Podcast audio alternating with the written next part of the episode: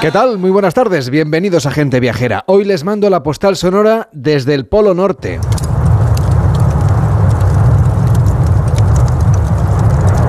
Pues aquí estamos, al calorcito del fuego, en la casa de Papá Noel.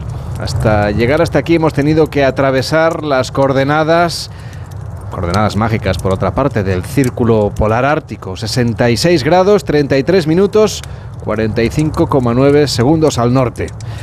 Aquí vive Santa Claus y hace mucho, ¿eh? mucha distancia que hemos dejado esta marca en el mapa. Aquí vive Santa Claus decíamos que lo tiene todo preparado. Hemos visto a los elfos ya ultimando los detalles y pasando la ITV al trineo. Y hemos contemplado también cómo cargaban ya las últimas cajas. Quizá entre ellas está su regalo.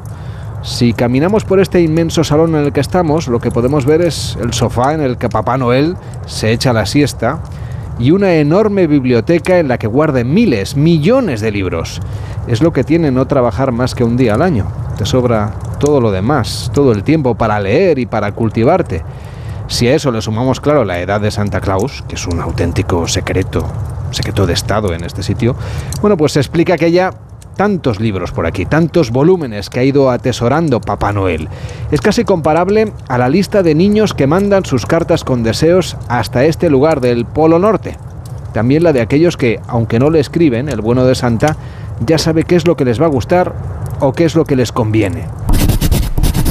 Desde la casa de Papá Noel, donde se escucha el viento helado que sopla en el exterior, les mando la postal sonora para iniciar gente viajera.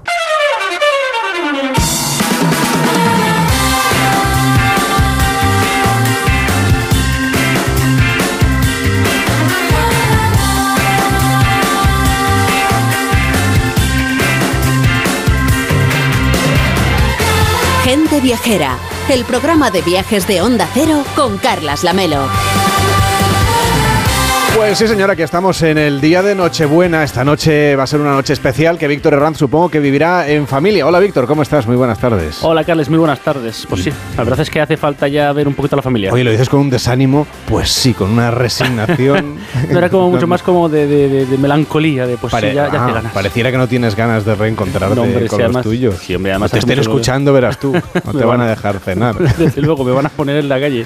Pues aquí estamos y mañana también, aunque sea Navidad, aquí estará una edición de Gente Viajera que por supuesto les va a acompañar para darles ideas para seguir viajando en lo poquito que nos queda ya de 2022 y 2023 que esperemos que sea un año fascinante. Así que vamos a empezar viajando al lugar más propio para un día como hoy.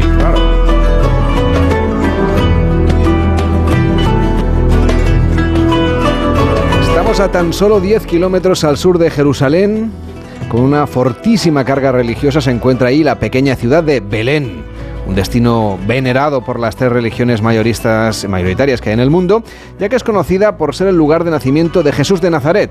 También tiene relevancia para los judíos por ser el sitio donde también nació allí el rey David y pasó la infancia. Y para los musulmanes porque allí está la tumba de Raquel, un lugar Belén con mucha historia para las principales religiones, pero por supuesto para el cristianismo es la ciudad esencial o una de las ciudades esenciales. Desde luego, y la verdad es que no hay otro sitio en el mundo con mayor carga simbólica y espiritual para, para las tres religiones. Y, qué mejor momento que acercarnos en esta víspera de, de, Nochebuena a un sitio que es fácilmente accesible si nos encontramos visitando otros lugares santos por la zona.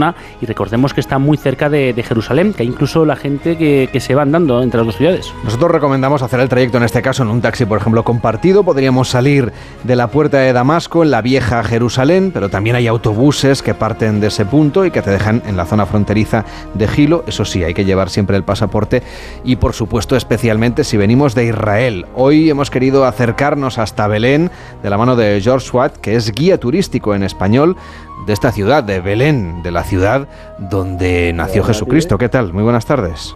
Muy buenas tardes. Visitar esta Tierra Santa es sin duda una experiencia cultural y también religiosa sin parangón, pero ¿cuáles son las visitas más solicitadas, lo que buscan los peregrinos que o los viajeros que se acercan hasta Belén? Eh, Belén primero, una ciudad tan importante, el lugar donde nació el niño Jesús, y, por supuesto eh, la Sagrada Familia venían a Belén para ser empadronados y vivían en una casa y la última parte de la casa tenemos el lugar donde nació el niño Jesús, se llama la Basílica de la Natividad. La Basílica de la Natividad que fue construida encima de la gruta donde nació el niño Jesús.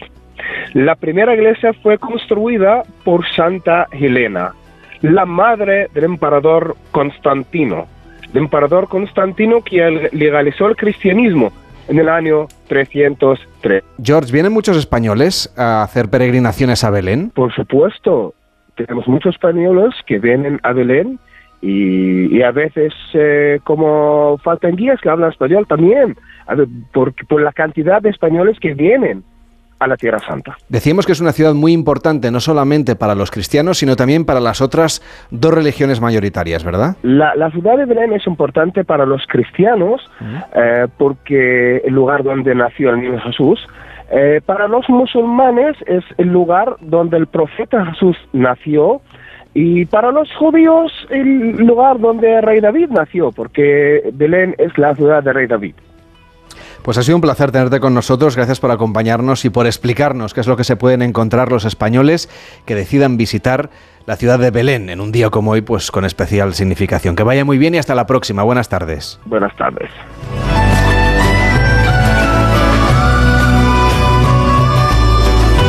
En Onda Cero, gente viajera.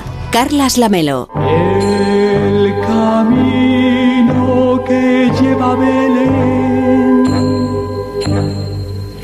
Baja hasta el valle que la nieve cubrió.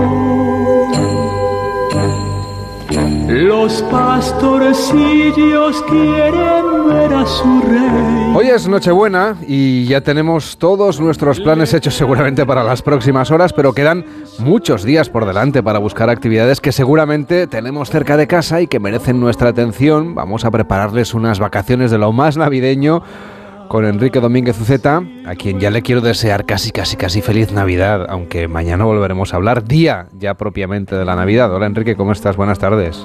Hola Carlas, muy buenas tardes. Efectivamente, bueno, sí, tenemos unos días eh, que pueden ser muy bonitos por delante. Mm, eh, la verdad es que aparte de la lotería y de las grandes ventas de los comercios, eh, que ya han recorrido buena parte de su trayecto mm, en este fin de temporada, la fiesta mm, va a empezar esta noche con la cena de Navidad, con la misa del gallo para los católicos, con la primera llegada de regalos a los niños, de diferentes maneras en cada una de las distintas zonas del país pero yo creo que empiezan las fiestas con una tremenda ilusión y, con un profundo sentido en el que yo creo que las fiestas pues van a ser lo que siempre han sido, es decir, algo que cambia nuestras rutinas de cada día. En realidad yo creo que con la cena de Nochebuena empieza un calendario festivo muy especial como, como dicen los villancicos, esta noche es Nochebuena y mañana Navidad, que es otra fiesta, tanto religiosa como familiar, porque en muchas familias es día también de seguir reunidos o de ir a comer a casa de los abuelos o de celebrar a San Esteban con unos buenos canelones,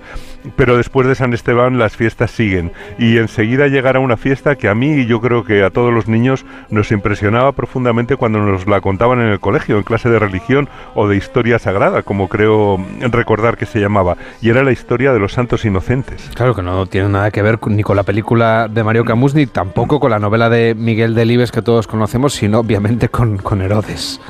Con Herodes, sí, esa maravillosa película tomaba el título de la historia sagrada para expresar un paralelismo entre dos tiranías separadas por casi 20 siglos. Los Santos Inocentes, pues será la próxima fiesta después de, después de Navidad y se celebra el 28 de diciembre en recuerdo de la orden dada por Herodes I el Grande, que era rey de Judea, de Galilea, de Samaria e Idumea, y eh, la orden de ejecutar a los niños nacidos en Belén menores de dos años, porque le habían profetizado el nacimiento de un Mesías que llegaba para convertirse en rey de los judíos. Esa fue mm, la matanza de los inocentes, de la que se salvó de milagro, quizá nunca mejor dicho, el niño Jesús, pero que habría costado muchas vidas realmente inocentes. Y Miguel de Libes pues tomó ese acontecimiento recogido en el Nuevo Testamento como título de su novela, en la que la relación del señorito sobre sus humildes trabajadores pues no era muy diferente a la de Herodes con sus súbditos. Bueno, es una fiesta de triste origen religioso, pero se ha convertido también en un día, claro, para gastarse bromas, usted ya lo sabe,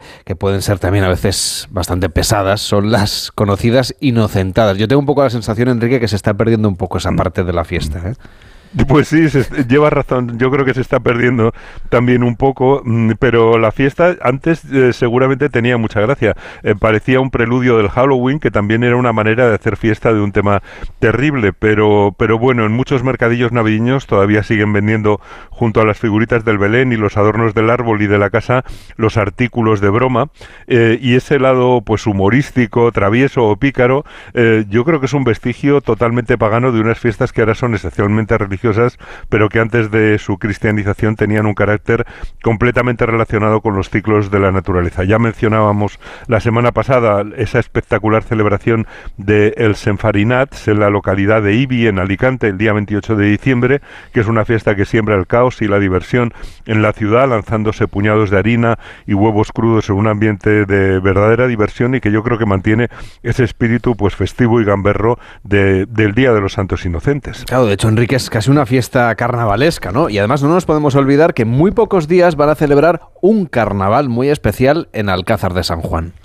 Bueno, en Alcázar de San Juan, sí, en la provincia de Ciudad Real, donde ya se está celebrando eh, una fiesta que se llama Carnavalcázar eh, 2022, que ya fue declarada de interés turístico nacional en el año 2018 y que, eh, bueno, pues se prolonga hasta el 28 de diciembre, que es cuando termina. Este año recupera los espacios habituales tras haber sido restringida por la pandemia. Ayer se celebró el Festival de Murgas, aunque lo más vistoso será el gran desfile de comparsas de pasado mañana, del 26 de diciembre a las cuatro y media de la tarde con, pues me parece que son 670 participantes de 10 comparsas. Es un carnaval completo que tiene también desfile popular de máscaras el día 27 a las 8 menos cuarto de la noche en la Plaza de España y, que tiene también pues manteo de peleles y el entierro de la sardina el día 28, o sea que un carnaval completo, pero en diciembre, claro. Claro que sí, un poquito antes de la fecha. Bueno, un carnaval completo en una provincia, por cierto, Ciudad Real, que es muy carnavalera, aunque Alcázar es verdad se adelanta al resto de localidades. Pues sí, es verdad que cuando lleguen las fechas eh, siempre veremos que es de los sitios donde incluso durante el tiempo de prohibición el carnaval no se paró, en la provincia de Ciudad Real, en Miguel Turra y en otras zonas. Y bueno, este carnaval navideño nos dice que Alcázar está abierto para todos los viajeros en estas fechas. Ya sabes que Alcázar le llaman el corazón de la Mancha porque es el gran centro de ocio comarcal que tiene cines, bares, restaurantes, discotecas. Es uno de los lugares más animados al anochecer en toda la provincia y yo creo que eso es muy importante para viajar y para las escapadas de invierno, ir a lugares donde podamos seguir disfrutando cuando ya ha caído la noche, que cae muy temprano.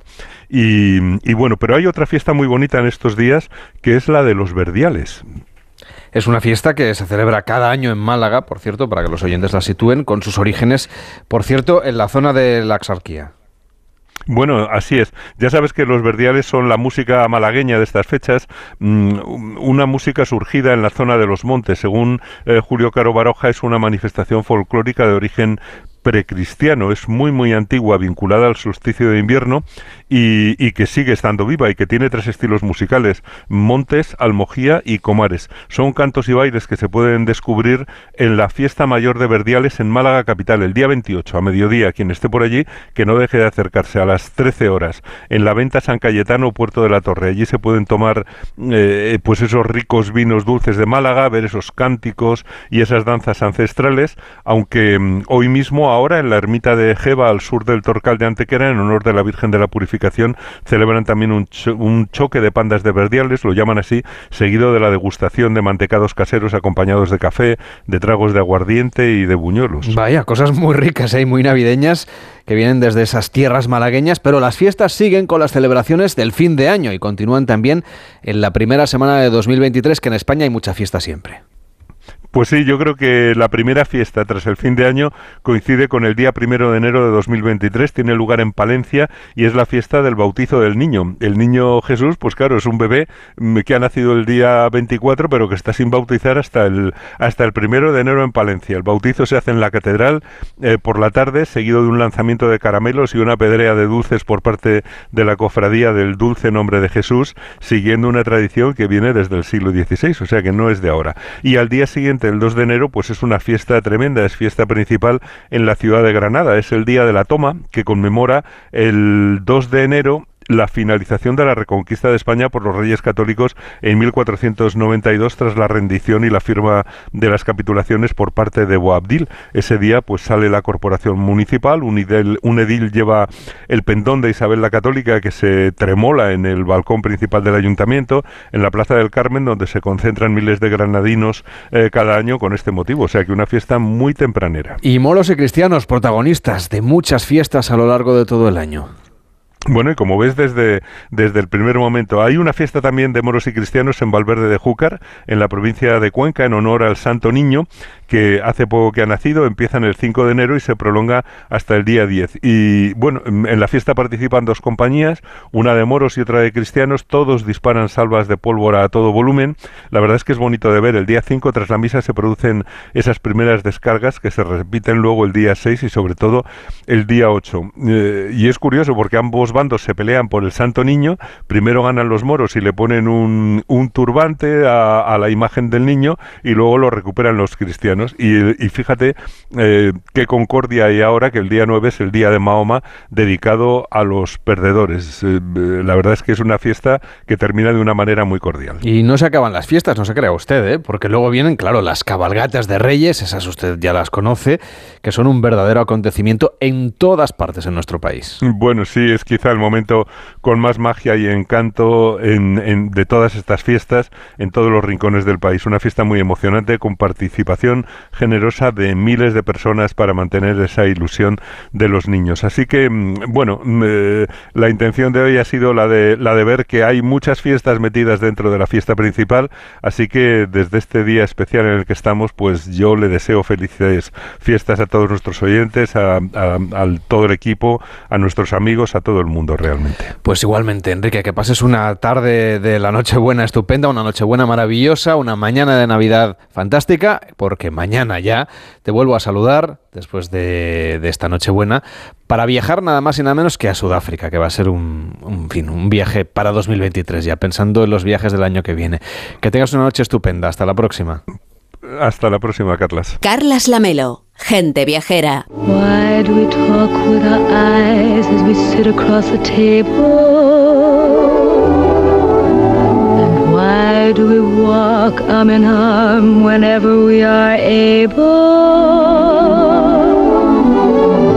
Feet on the ground. La Nochebuena de 1922 en Carolina del Norte nacía una mujer que inscribiría su nombre en mayúsculas en el Hollywood más dorado. Me llamo Kelly. Eloise Kelly, más conocida en las alegres ciudades de la Tierra por Osito de Miel. Y vengo desde Nueva York. La verdad es que no me ha gustado mucho que no estuviera aquí para recibirme. ¿No le ha dicho nada? No, el Marajá está en la India. Se fue hace una semana. No me diga. Eh, mil horas volando para caer en esta pocilga, llegar sudando y cansada como una mula y encontrarte el agua cociendo y un jabón que raspa como un estropajo. Oiga, le advierto que soy el amo de esta casa, de la ducha y del jabón. Pues no sé de qué Resulta presume, que hijo. es mi hogar, por humilde que le parezca. Bueno, yo tenía que lavarme como fuera. Osito de miel, Kelly, pero en Mogambo Ava, Lavinia Gardner asombró al mundo con su talento interpretativo en películas tan míticas como Mogambo, claro, o 55 días en Pekín, dos películas muy viajeras. Y con esa belleza salvaje se ganó el apodo, bueno, en realidad ella lo detestaba, pero le llamaban el animal más bello del mundo. Entre los amores de su vida, España y nuestras tradiciones, y Madrid, ese Madrid ardiente y chispeante que Ava Gardner, la verdad es que es un, una de las estrellas que seguramente más conmocionó a la capital. Vamos a regresarnos a esa época con Lorena Pérez Mansillas, que está aquí pasando esta, estas primeras horas ya de la tarde de la Nochebuena. ¿Cómo estás, Lorena? Buenas tardes. Y Hola, Lamelo. Fiestas. Felices fiestas, felices fiestas. Pues mira, me encantaba Garner. Lo que más admiro de ella, además, es que era una mujer libre. A mí me habría encantado conocerla, una persona tan simpática, tan arrolladora.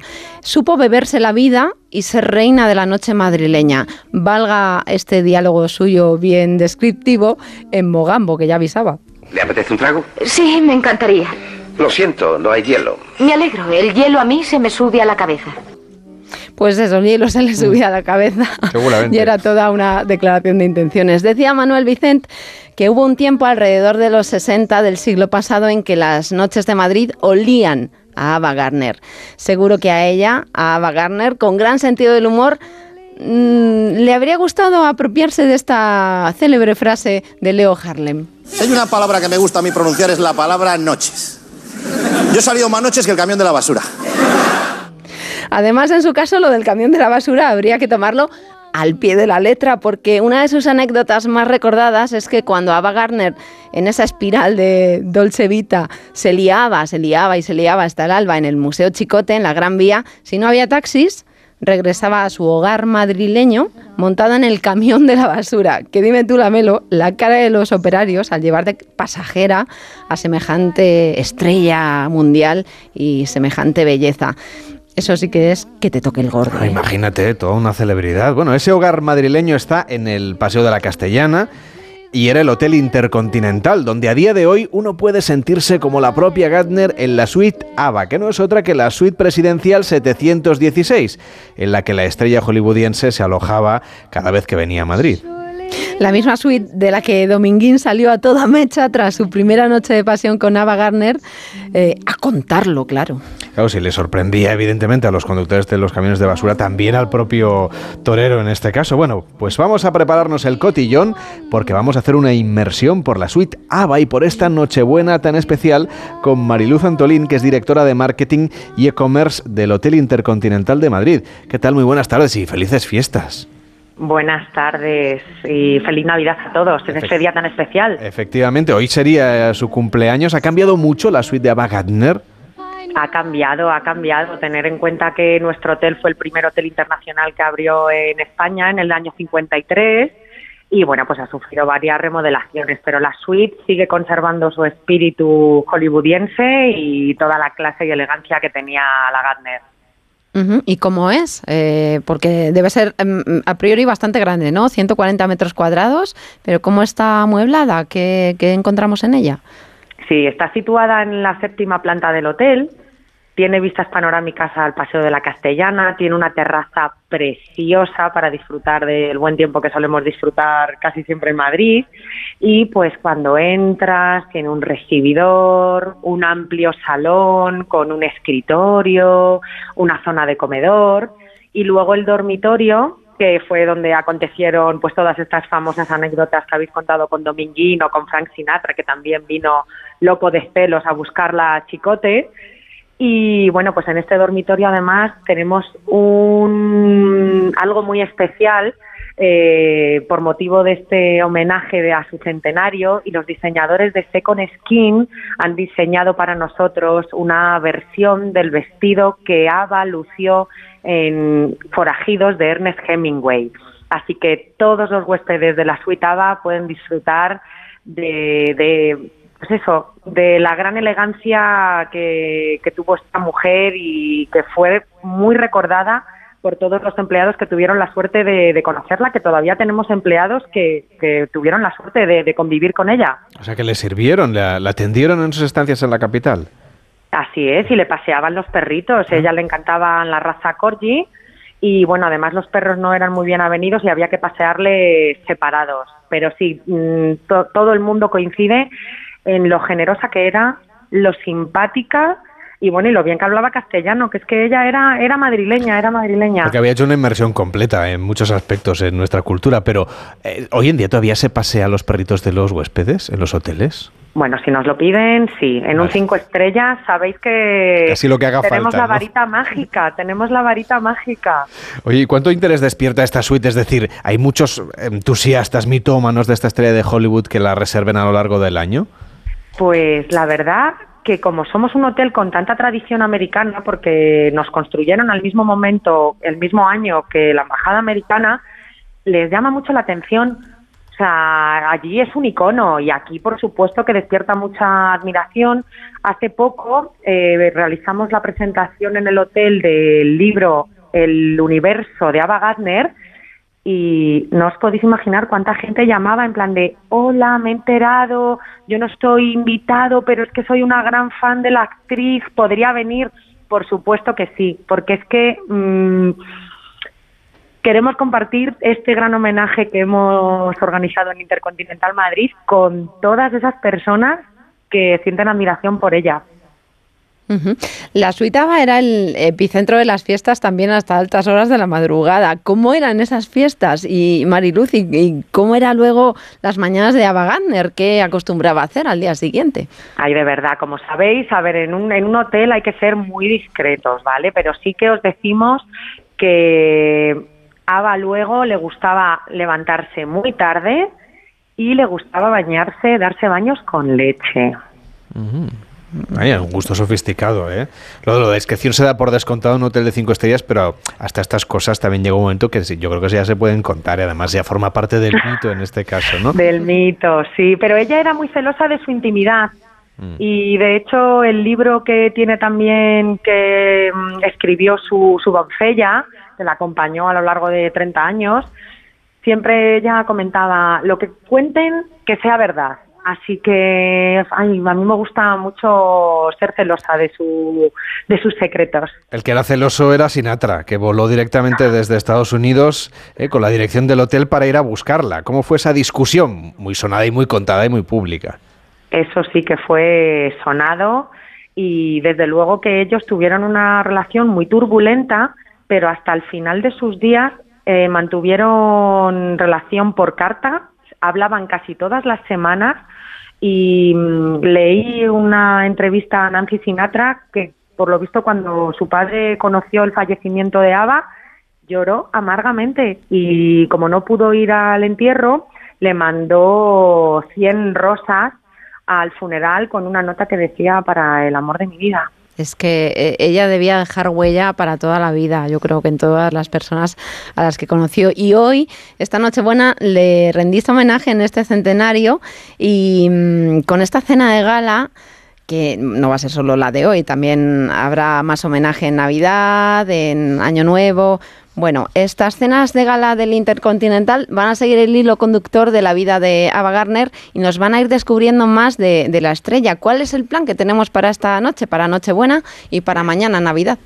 Pues sí, este homenaje es también gastronómico. Nuestro chef Miguel de la Fuente y todo el equipo de cocina del hotel han diseñado unos menús preciosos y esta noche en Nochebuena, como fue eh, el día que ella nació, de 1922, pues lo que hacemos es eh, conectar al, al comensal con los secretos que hay de Ava en el hotel, para que ellos vean la relación y que se sientan en los mismos lugares que estuvo que estuvo. Y luego está la gran cena de la gala de fin de año. Ya dejamos un poquito la vida de Ava Gardner, que recordemos su hotel. Cuando venía aquí a, Madrid, lo que hacía era quedarse en el Intercontinental. Pero tenéis vosotros en este hotel también, evidentemente, como la mayoría de hoteles del mundo, una gran gala de fin de año y un brunch preparado para el año nuevo en torno a la vida de Madrid, también inspirado en Ava en esta ciudad. ¿Cómo va a ser esta noche de fin de año que será la próxima semana? Y sobre todo también ese brunch de año nuevo para quienes, bueno, deciden empezar el año con buen pie. Sí, pues la verdad es que la, la celebración de la Nochevieja en el hotel siempre es muy especial. Lo, la gala la celebramos en el lobby, bajo la cúpula central, está todo precioso. Todo está inspirado en Ava Gardner con una gran elegancia, decorado por, por, por De Fábula, nuestros colaboradores. Y el menú es de absoluto lujo y en esta ocasión está centrado en la vida en Madrid de la diva. Entonces hacemos un paseo por aquellos rincones, aquellos sitios que a ella le gustaba frecuentar y, por ejemplo, pues hay un plato que hace homenaje a las patatas San Clemencio que le gustaban de Jockey, o hay un plato también de lomo de lubina salvaje con un caldo corto de galeras con almejas de salsa de vino blanco y espárrago de mar, que es un paseo por la calle Cuchilleros. Total. Y hay uno también que que a mí me encanta, que es el de la tauromaquia, porque sabéis que era una gran aficionada a los toros y a los toreros, y pues ahí un solomillo de novillo ligeramente ahumado, patatas bravas en gratén, y por supuesto, lo que no puede faltar es la fiesta, el cotillón, la gran fiesta hasta, hasta las 5 de la mañana y el mejor champán. Luego ya para Reyes haréis un poquito una retrospectiva eh, gastronómica y vais a presentar platos de los años 60 que se servían en, en el Intercontinental, eh, pues para celebrar esa cena de gala de la Noche de Reyes también en homenaje a Wagner.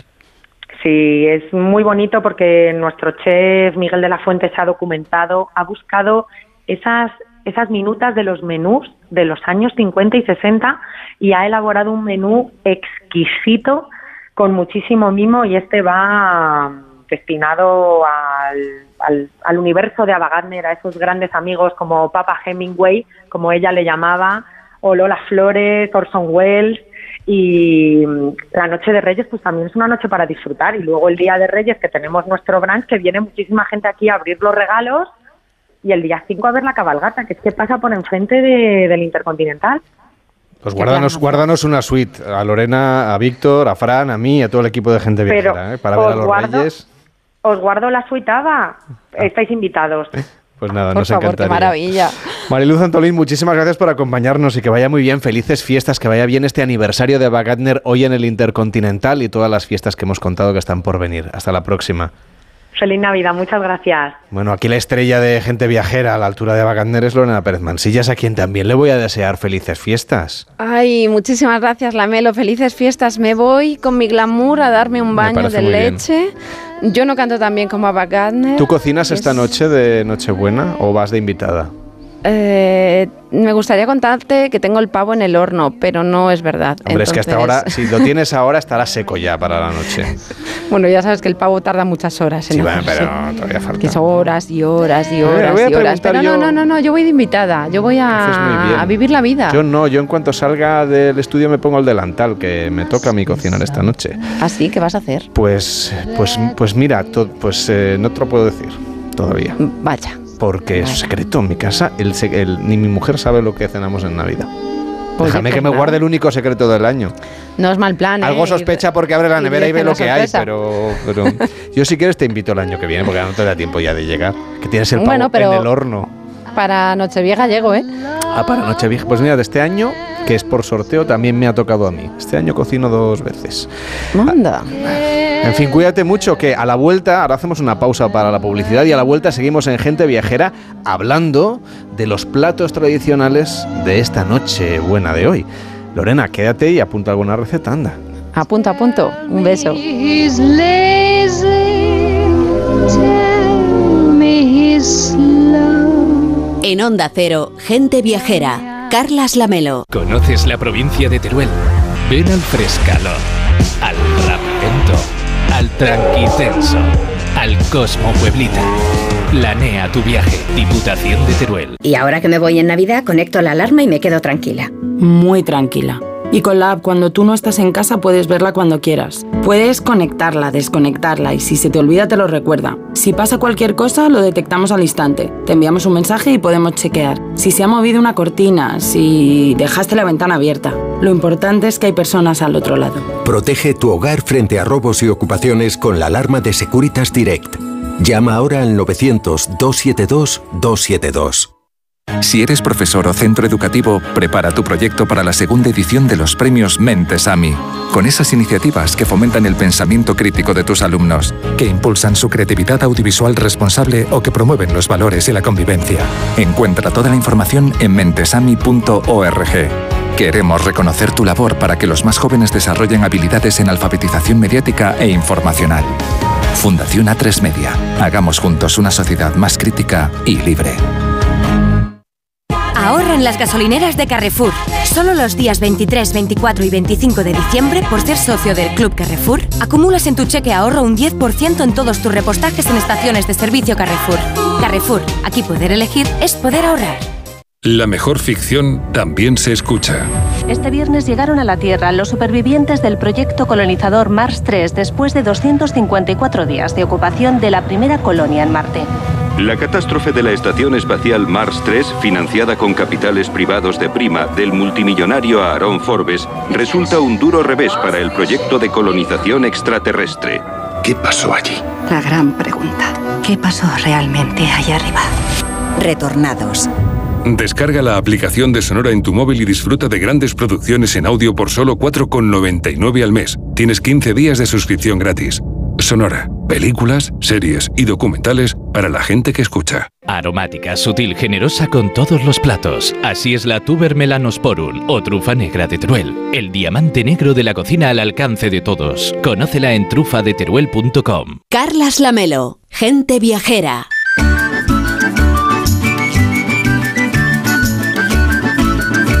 En Onda Cero, gente viajera. Carlas Lamelo. Y seguro que a muchos de los oyentes y de las oyentes las pillamos y les pillamos ya en la cocina, como se dice, entre harinas, ¿no? Y sobre todo, pues trabajando con el delantal puesto preparando la cena de esta noche. Por si a usted le falta inspiración, pero sobre todo si le falta contexto para entender bien la importancia de las raíces de los platos que se van a servir esta noche en los hogares españoles, hemos invitado a Inés Butrón. ¿Cómo estás, Inés? Muy buenas, tardes, Carlas. Y buenas tardes. Felices fiestas. Bueno, feliz Navidad casi ya lo podemos decir, me parece. Ya no sé a qué hora se empieza a decir feliz Navidad, pero bueno, yo creo que a partir de esta tarde ya podemos decir feliz Navidad. Bueno, Inés. Butrón ha escrito un montón de libros sobre la historia de la cocina en España. Está trabajando en una nueva aplicación que saldrá dentro de un año, un mapa de destinos y de cocina tradicional de nuestro país. Da clases en la universidad explicando el origen de la cocina española. Y yo creo que uno de los días más tradicionales del año es una noche como la Nochebuena, el día de Navidad. En algunas zonas de España como Cataluña, Santa Esteba, que será eh, pasado mañana. Luego tenemos la noche de fin de año, Año Nuevo, la cabalgata de Reyes. Es decir, Mm. se concentran en 10 días un montón de tradiciones gastronómicas, ¿no? Sí, un montón, muchísimas y todas ellas muy interesantes porque todas ellas es como tener encima pues un retablo de lo que ha sido nue- nuestra, nuestra vida cotidiana dura- durante siglos. Casi todas las recetas tradicionales tienen, tienen unas historias detrás muy, muy, muy interesantes, ¿no? Desde los platos de pescado que nos recordaban que la Nochebuena era todavía día de ayuno y abstinencia, no nos olvidemos. No me digas que comemos marisco por eso, por la abstinencia. Oh, bueno, marisco no sé muy bien, pero lo- todos los besugos y los bacalaos y todos estos pescados que teníamos el día de Nochenueva, que tenemos todavía. Sí, sí, porque hay muchas zonas, por ejemplo, en, Galicia a mí me consta que el bacalao en algunas zonas es lo que se cena esta noche. Exacto, y platos de verduras. Es decir, el día de Nochebuena, el día de Nochebuena, la zona de Nochebuena estaba todavía muy llena de, de pescados, de besugos, de bacalaos, pero también, por ejemplo, de verduras como cardos, como coles lombardas, como coliflores. Todos esos platos nos recordaban que había que hacer cena frugal hasta las 12 del- de la noche, que es Claro. cuando se supone. ¿Y cuándo se nos olvidó lo de ser frugales una noche como la de hoy? sí, estaría bien. Sí, no, no, pero el resto, a partir de ahí, a partir de las 12 de la noche, se daba el pistoletazo de salida, como, como siempre ha sido, para, para cenas y comidas pantagruélicas, que to- entonces eh, en siglos anteriores tenían muchísimo más sentido, puesto que la gente no siempre tenía delante suyo una mesa tan con tanta abundancia. Entonces, pues ahí ya damos entrada a las grandes ollas, dam- damos entrada a las carnes eh, eh, con tanta tradición como todos nuestros corderos, nuestros cochinillos, todo eso era lo que, lo que prima y sobre todo muchos dulces. Pero claro, tú piensas eso, ¿no? Que no estamos hablando de los del mismo momento histórico, el mismo contexto histórico. Si tú, si hablamos, yo qué sé, de hace cinco siglos atrás, ¿no? Imagínate cuántas veces te comías tú un cochinillo asado. Pues muy pocas veces. ¿Cuántas veces tenías oportunidad de comer un montón de polvorones, de rosquillas, de panes de Cádiz, eh, de cosas tan curiosas como la casca valenciana? Es decir, ¿cuántas veces? Pues muy pocas. Entonces, pues bueno, la, la Navidad te daba, te daba ese permiso, digamos, ¿no? Como, como después al carnaval para que comieras de alguna que- para que hubiera ese permiso del hartazgo. O sea, hoy era el día de la gula, vamos. Hoy es el día de la gula, en- en- entonces justificadísima. Quizás nuestros tiempos, como todo, como todo, ha cambiado y entonces, pues bueno, ahora nuestro problema es saber qué ponemos en la mesa que no, eh, que no nos resulte cansino, ¿no? Porque parece que, claro, eh, las carnes, sobre todo, ¿no? Pues comemos muy a menudo, quizás incluso demasiada carne, ¿no? Eh, entonces to- todo esto ya nos empieza a a no sorprendernos, ¿no? No voy a decir que no nos guste, porque nos seguirá gustando por los restos, pero, pero no a, a no sorprendernos. Y ya no hablemos de, de la dulcería del mundo dulce, ¿no? Enseguida vamos a ir, pero vamos, como no podemos recorrer toda España porque no nos da tiempo en lo que nos queda de programa, sí que vamos a hacer un poco de coordenadas norte, Venga, sur, este sí, y oeste sí. para ver algunos de los platos típicos que la tradición, luego eso no quiere decir que usted lo haga en su casa, porque, porque la tradición está también para romperla y está por supuesto para Exacto. innovar, pero la tradición tradición de la, la esencia de la cocina española se vive en días como el de hoy. Entonces, por ejemplo, si te parece, empezamos por el norte. ¿Cuáles serían las tradiciones o los platos típicos que adornan las mesas en una Navidad lo más tradicional posible en cuanto a la gastronomía? Bueno, pues el norte hace honor a sus asados, a sus asados ya sean, ya sean de cordero o ya sean cochinillos, no sé, estoy pensando en el norte desde el Cantábrico hasta, hasta la mitad, digamos, del mapa, ¿no? Hasta Castilla-La Mancha, toda esa es la zona de los asados. Lo cual no significa también que haya grandes ollas, porque las, las ollas son siempre, ah, digamos, el, el plato deseado en el que, en el que vas a meter toda, toda la enjundia, ¿no? Toda la, legumbre, la carne, la verdura, ¿no? Entonces, en, todas, en todos los puntos del mapa que busquemos habrá potes, habrá pucheros, habrá escudellas, habrá, llá- llámale de mil maneras, ¿no? Ollas, olletas, como se hace, por ejemplo, en la parte de, del levante, ¿no? Pero todo ese gran cocido en el que tenemos de todo suele aparecer en casi todo el mapa, ¿no? Eh, por otro lado, ya lo hemos dicho antes, ¿no? También tenemos muchos pescados horneados al horno. Si te, fijas, tenemos, en realidad es una cocina que no eh, tiene una complicación técnica ni tampoco una un, un número excesivo de ingredientes. Se va a buscar el, el producto esencial y se disfruta de él de una manera bastante sencilla, lo cual no quiere decir que sea fácil y sobre todo para nosotros que ya hemos perdido tantos conocimientos gastronómicos, ni tampoco que sea rápido. O sea, esto no tiene nada de Pues una cocina lenta porque la olla bien hecha, ¿no? O sea, el cocido del tipo que sea y de, con los ingredientes que lleve requiere que la olla, no, no había ollas express entonces. No, no, no, en entonces, absoluto. Eso No, quiere decir horas y horas y horas de cocción, de mimo de preparación, de Mm. cambios de aguas, todo este tipo de, de cosas que, que seguramente estamos acostumbrados. Y la cocción en el horno, pues es- ahora los hornos son muy rápidos, pero, Sí. pero no siempre ha sido Sí, así. ¿no? pausadas y luego a veces pues usando hornos comunales, hornos de que no son eh, que no estaban en las casas particulares, obviamente, la gente no siempre Todavía hoy me parece que hay zonas ¿no? donde uno Exacto. paga un poco por ir al por ir al horno y que le hagan el gran asado para tu la fiesta de asado, o hacer tu, tu arroz, o hacer eh, lo, lo que sea. Lo que pasa es que tam- también en este sentido, ves, a mí yo me, me encuentro que esto es lo que más me, me molesta que se haya perdido, ¿no? Es que era una, una un- son cenas, son comidas mucho más participativas, donde todo el mundo aporta. Por ejemplo, yo que sé, todo lo que son los dulces, claro, ahora ya los tenemos hechos, ¿no? Pero tú imagínate, pues eh, preparando durante eh, todo el día, pues todo tipo de, roscas, de rosquillas, de, flores, de, de man- mantecados, de alfajores, todo eso ya es industrial, pero antes, pues toda la comunidad hace algo, es decir, hay alguien que está pendiente del puchero de la escudella, hay alguien que está que traerá sus dulces, hay alguien que traerá, que aportará pues, pues su vino, traerá su pan, o traerá. Entonces, claro, todo esto que ahora nos molesta tanto, ¿no? Porque tenemos que dedicarle muchas horas. Imaginémoslo como una fiesta comunitaria, como algo que, que nos va a dar, entre otras cosas, nos va a hacer unión entre, entre el grupo, entre la, la pequeña sociedad que conforma, ya sea una familia, un pueblo, lo que sea, ¿no? Esta participación es quizás lo que más y luego pues bueno obviamente tampoco no quiero decir que todo lo que se vaya a comer pues sean pues ese gallo tordesillano que se hace en tordesillas no es decir hay mucha ave por medio no ya que me preguntabas un poco sobre las comidas y tal en casi todas aparte de los cochinillos y aparte de los corderos lo que prima en- mm, por encima de, de casi todas las carnes es un buen ave ya sea un pavo, una pularda, un pollo del Prato, un gallo del Penedés, un gallo de Tordesillas, porque las aves eran em, carnes mucho más tiernas y también que se reservaban para momentos muy especiales. Imagínate yo que sé, un pitu de Calella, ¿no? Un pitu asturiano, un pitu de Calella, ese pollo que andaba correteando por las aldeas y picoteando de aquí y de allá. Claro, este pollo va a tardar todo un montón de meses en ponerse hermoso, ¿no? Y eso tiene un, un coste y, y- y y es difícil, ¿no? Entonces, ¿para cuándo se reserva? Pues para, Para Navidad, claro que sí. para Navidad o para el Día del Santo Patrón o para momentos así. Entonces, son, son comidas que no son complejas. Si quieres pongo una excepción, que son los catalanes, eh, los barceloneses canelons de rustit, ¿no? Que también todo el mundo dice, no, pues que se hacen con la carne de la escudella.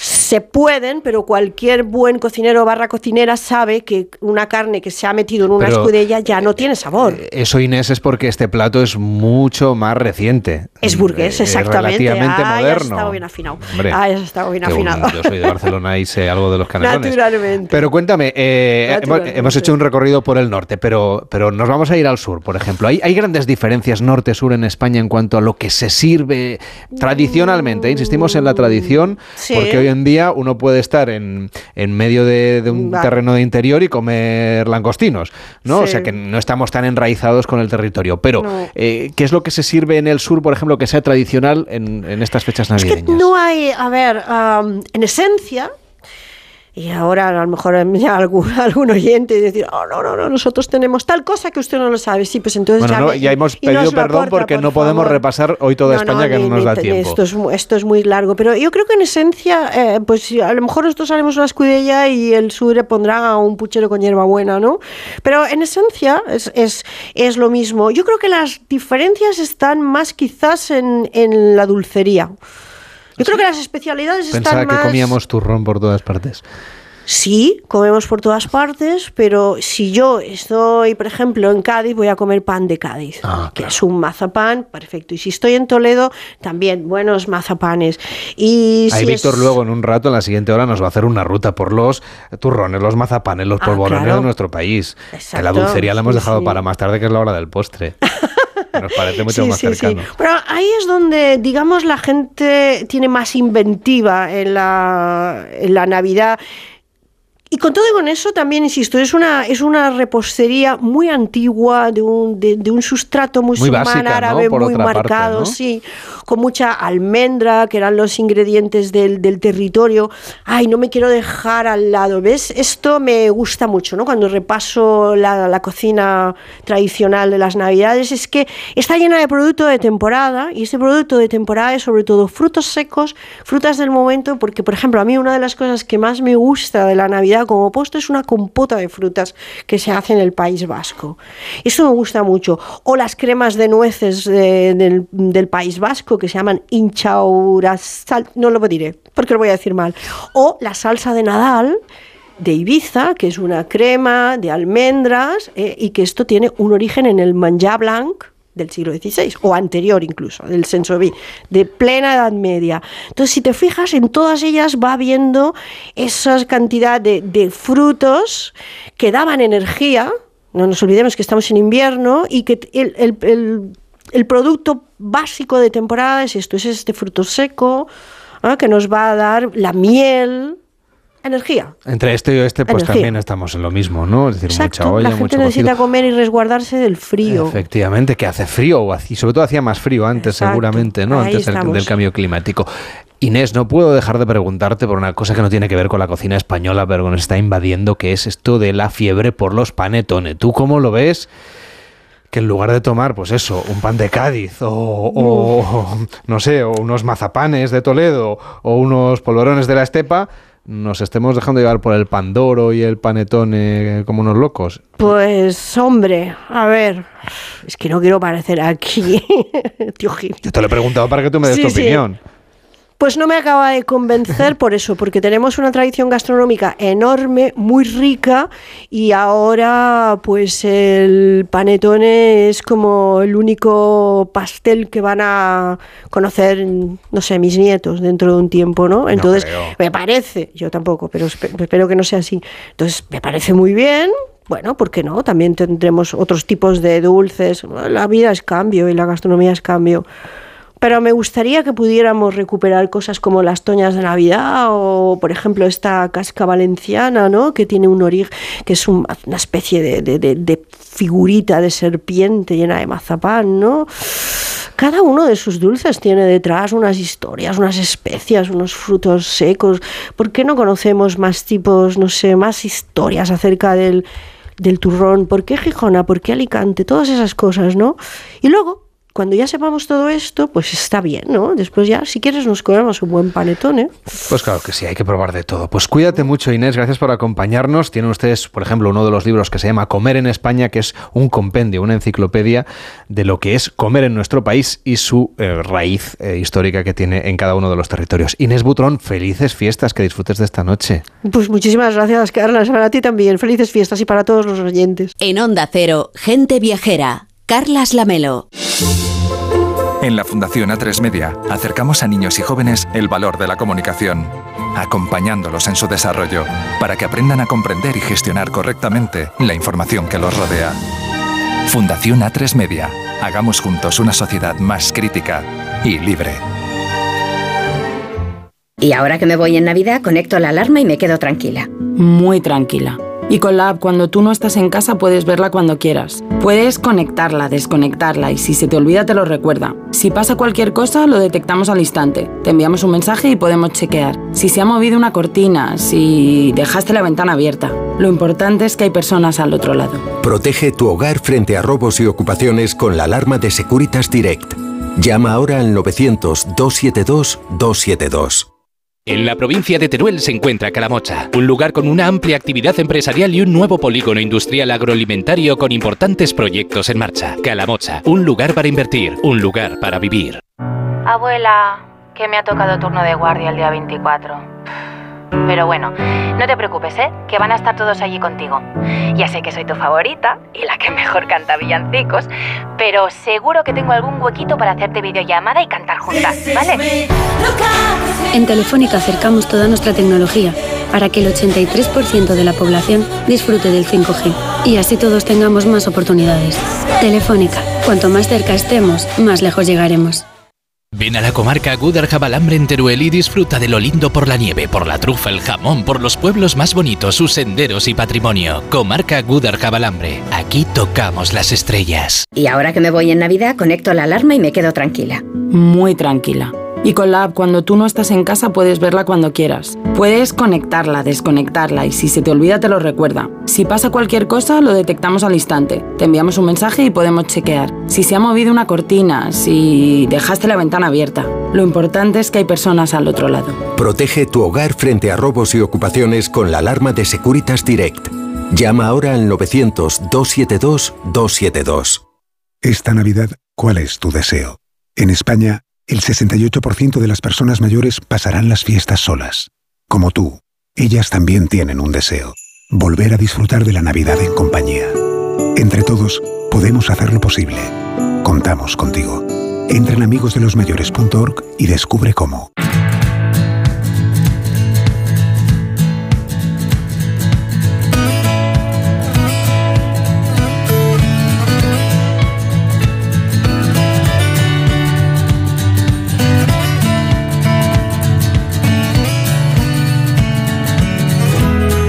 Las noticias de la una de las 12 en Canarias, nos ponemos al día de lo que pasa en el mundo y a la vuelta viajamos a Brasil, nada menos. También les daremos buenos consejos para pedirse una cámara de fotos para fotografiar sus viajes en la carta a los Reyes Magos con Manuel Charlón.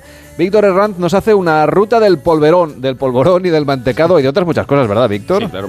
Y desde luego tendremos una ocasión de oro para visitar Los Cabos en México con Ramón Villero, pero también nos pueden pedir, la gente viajera, esos destinos para 2023. Sus viajes soñados, a dónde quieren ir, dónde les gustaría estar. Bueno, pues todas esas cosas las pueden mandar al WhatsApp de Gente Viajera con una nota de voz al 699-464666 o en el email de genteviajera arroba onda cero punto es.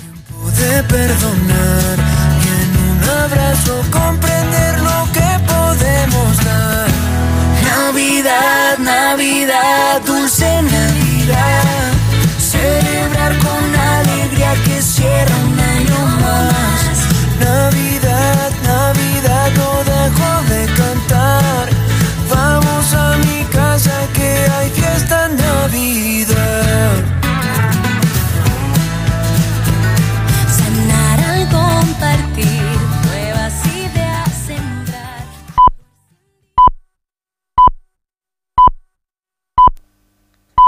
La una de la tarde, mediodía en Canarias.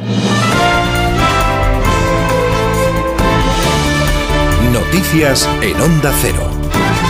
Buenas tardes. La mujer que permanecía desde ayer retenida por su hermano en una vivienda de la pedanía murciana Cañada Hermosa y que ha sido liberada poco antes de este mediodía se encuentra bien de salud.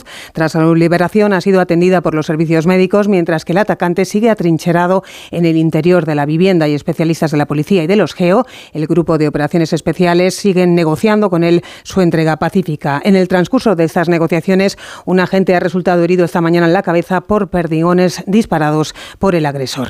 Suceso cuyo desenlace puede llegar en cualquier momento en este sábado en el que hay expectación en torno al tradicional discurso que ofrece cada año en esta fecha el rey Felipe VI, mensaje de Nochebuena que Onda Cero les va a ofrecer en directo y de forma íntegra a partir de las 9 de esta noche y que viene marcado este año por la crisis institucional en nuestro país. Francisco Paniagua. Va a ser el noveno mensaje de Nochebuena de Felipe VI desde su proclamación en 2014, cuando dijo entonces que debemos cortar de raíz y sin contemplaciones la corrupción. No es descartable que este año pueda hacer referencia a las preocupaciones por la sanidad, por la fuerte subida de precios, las consecuencias en las familias más vulnerables y seguro que también aborda la guerra de Ucrania y cómo España ha acogido a miles de familias refugiadas. Pero lo interesante es ver si Felipe VI va a abordar de alguna manera el choque institucional sin precedentes que estamos viviendo, con acusaciones entre gobierno y oposición de incumplir la Constitución. Ya en el 2017, en un año marcado por la tensa situación de Cataluña, él mismo lo definió como un año difícil para nuestra vida en común. En estos años el rey ha cambiado de escenario en los mensajes de Nochebuena, incluso desde el Salón del Trono del Palacio Real, donde llamó a la serenidad y a la unidad. De todos los mensajes de Nochebuena que ha dirigido en su reinado, fue el primero el que logró un récord de audiencia con 8 millones de espectadores. En el exterior, Ucrania eleva a 8 el número de fallecidos y 35 los heridos en los últimos bombardeos sobre Gerson. Y se ha conocido también la explosión esta mañana de un camión cisterna en la ciudad sudafricana de Johannesburgo, que ha provocado al menos ocho muertos y unos 40 heridos. Balance provisional tras el suceso que se habría originado al parecer de forma accidental al quedar el vehículo atrapado en un puente tras golpearlo por arriba por superar la longitud permitida. Y el Papa Francisco preside este sábado a las siete y media de la tarde la misa del gallo con la que se conmemora la Nochebuena, que tradicionalmente se celebra en la medianoche, pero que ha sido adelantada para adaptarse a las condiciones de salud del pontífice. Corresponsal en Roma, Darío Menor. A las siete y media de la tarde de hoy está previsto que comience en la Basílica de San Pedro del Vaticano la misa de Nochebuena y Natividad del Señor, la misa del gallo, como se conoce en España, presidida por el Papa Francisco. Será ya mañana cuando a mediodía Jorge Mario Bergoglio ofrecerá su bendición Urbi et Orbi desde el balcón central del citado Templo Vaticano, acompañada de su tradicional mensaje, en el que pasará revista a los grandes problemas que afrontan hoy el mundo y la Iglesia Católica. El pasado jueves, el pontífice ya mostró en su discurso a los miembros de la curia romana su preocupación por la situación en la martirizada Ucrania, destacando que no puede utilizarse a Dios para justificar ninguna guerra.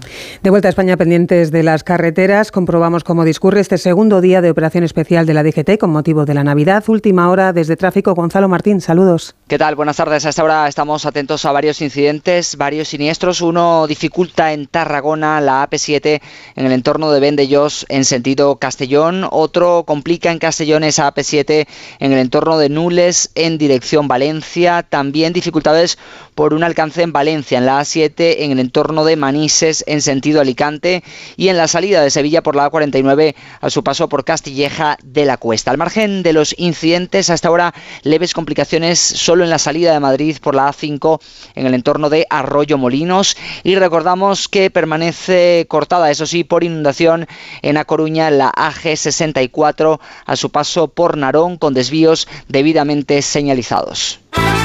Ahora deportes con Óscar Conde. En pleno descanso navideño los equipos de la Liga, aunque más breve de lo habitual por el largo parón que hemos vivido por el Mundial. El jueves se abrirá la última jornada de Liga del año con varios partidos, entre ellos el Atlético de Madrid-Elche. Jugará el día al 30 el Real Madrid en Valladolid y despedirá el año el día 31 el Barça, líder con un derby frente al español que se perderá Lewandowski tras confirmar el TAT su sanción de tres partidos. La primera gran liga que se pone en marcha tras el Mundial será la Premier, lo hará este lunes con su tradicional Boxing Day. Es líder el Arsenal, seguido de un Manchester City en el que Pep Guardiola, apartado del equipo de forma temporal al internacional inglés Calvin Phillips, que ha llegado con sobrepeso tras su presencia en Qatar y las posteriores vacaciones. Precisamente este próximo 2023 tendremos otros dos mundiales destacados, el de fútbol femenino, al que la selección española llega en plena polémica entre varias jugadoras y el seleccionador Jorge Vilda, y el de baloncesto masculino, que el combinado español afrontará como campeona del mundo, de Europa y número uno del ranking, el seleccionador Sergio Scariolo. No es muy, muy mi forma de ver las cosas, seguir dándole vuelta a lo que eres. Es mucho más importante pensar a lo que intentarás ser.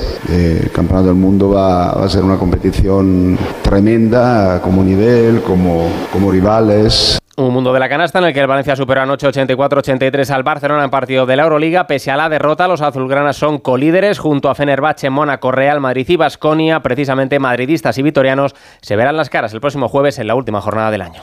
Nueva cita con la información a partir de las 2, la una en Canarias, en Noticias Fin de Semana con Juan Diego Guerrero.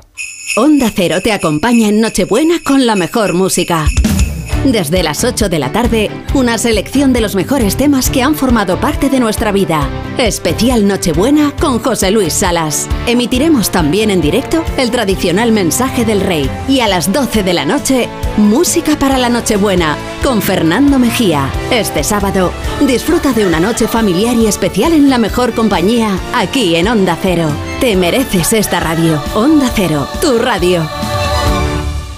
Cada uno tenemos una Navidad. En Onda Cero la compartimos contigo. Carlos Rodríguez y la Navidad. Bueno, unas nuevas navidades, fiestas, familia, amigos y sobre todo también esos buenos amigos no racionales con los que convivimos todo el año. Cuidadles mucho, quererles también, pero no les deis gorrinadas ni polvorones ni esas cosas. Disfrutad las fiestas, pero no hace falta compartir los alimentos con los no racionales. Pasarlo bien. Vive estos días con nosotros. Tu Navidad es la nuestra. Onda Cero. Tu radio. Las calles lo anuncian ya, tu rostro se llena de felicidad. Ya es Navidad, Navidad. Onda Cero te desea feliz Navidad.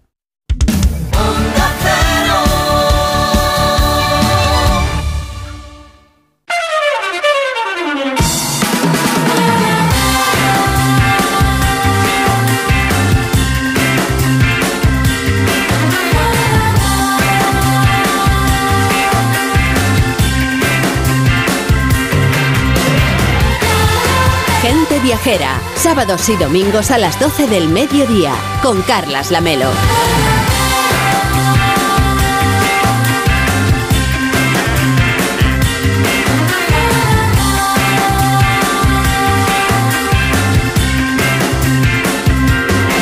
Pues arrancamos la segunda hora de Gente Viajera. Tenemos muchas ganas de seguir viajando por el mundo en esta tarde ya de la Nochebuena, en esta tarde buena, no sé si se puede decir, pero lo hemos dicho. Así que nada, celebrando estas fiestas tan entrañables con todos los oyentes de Gente Viajera. Ya saben que pueden mandarnos notas de voz de WhatsApp también en Navidad para pedirnos destinos a la carta. Ya serán seguramente para el año 2023. Nuestro WhatsApp es el 699 46 46 66 699 46 46 66 y ahora que estamos pensando ya en los turrones, en los polvorones, en los platos calientes y contundentes de esta noche, no se me ocurre nada más exótico que irnos al nordeste de Brasil.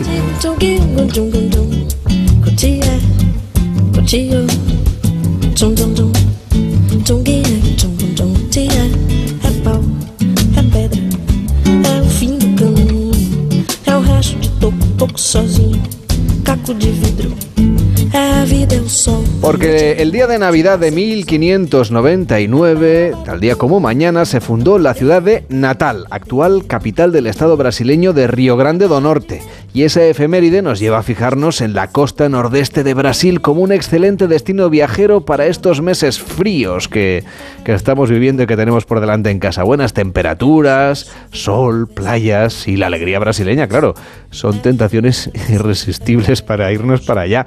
Ángel Martínez Bermejo ha sucumbido a estas tentaciones varias veces y no sé si ha celebrado alguna Navidad en Natal, pero se lo voy a preguntar enseguida. Hola Ángel, ¿cómo estás? Buenas tardes. Buenas tardes, A ver, Carlos. ¿tú, has, ¿cómo estás? tú has sucumbido a la tentación en fiestas navideñas? Eh, no, yo soy muy tradicional y las he pasado todas en casa. Todas en casa, como tiene que ser, ¿eh? con los tuyos, que es lo que tiene que ser. Pero bueno, por si acaso, para viajar aunque sea a través de la radio o para hacernos una idea de viaje para 2023, ¿qué nos cuentas tú de este rinconcito de Brasil? Bueno, pues la verdad es que no estaría nada mal poder escaparse a esta zona de Brasil y disfrutar durante unos días de uno de los litorales más atractivos del mundo para los amantes de la vida al aire libre y de la playa. Pero no- ahí no todo es sol y fiesta, ¿eh? también hay mucha historia, hay reservas naturales, hay buena música y una gastronomía adictiva y realmente sabrosa.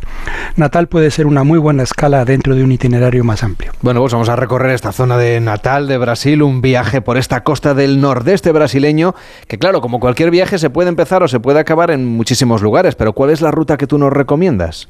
Bueno, las posibilidades son infinitas y, y, muchas y sobre todo dependen pues del tiempo que, del que dispongamos. Pero en cualquier caso, tenemos que decir que Salvador de Bahía es uno de esos lugares fundamentales en cualquier viaje a Brasil y que por tanto puede, puede ser un buen comienzo de ruta. Además, si no me equivoco, ya que empezábamos diciendo cuándo se fundó la ciudad de Natal, creo que Salvador de Bahía es de hecho la ciudad más antigua de Brasil.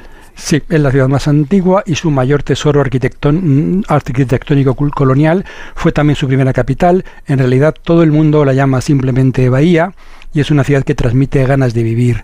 Eso es algo que se nota nada más llegar. Bahía es hermosa y decadente, un lugar para disfrutar a fondo de los detalles que definen su particular estilo de vida. Y bueno, luego está su, calco, su casco histórico, ¿no? que está inscrito en la lista de Patrimonio Mundial de la UNESCO. Sí, todo el espíritu de Bahía se concentra en la ciudad de Alta, el casco histórico, que es un extraordinario conjunto de arquitectura barroca, el mejor de todo Brasil.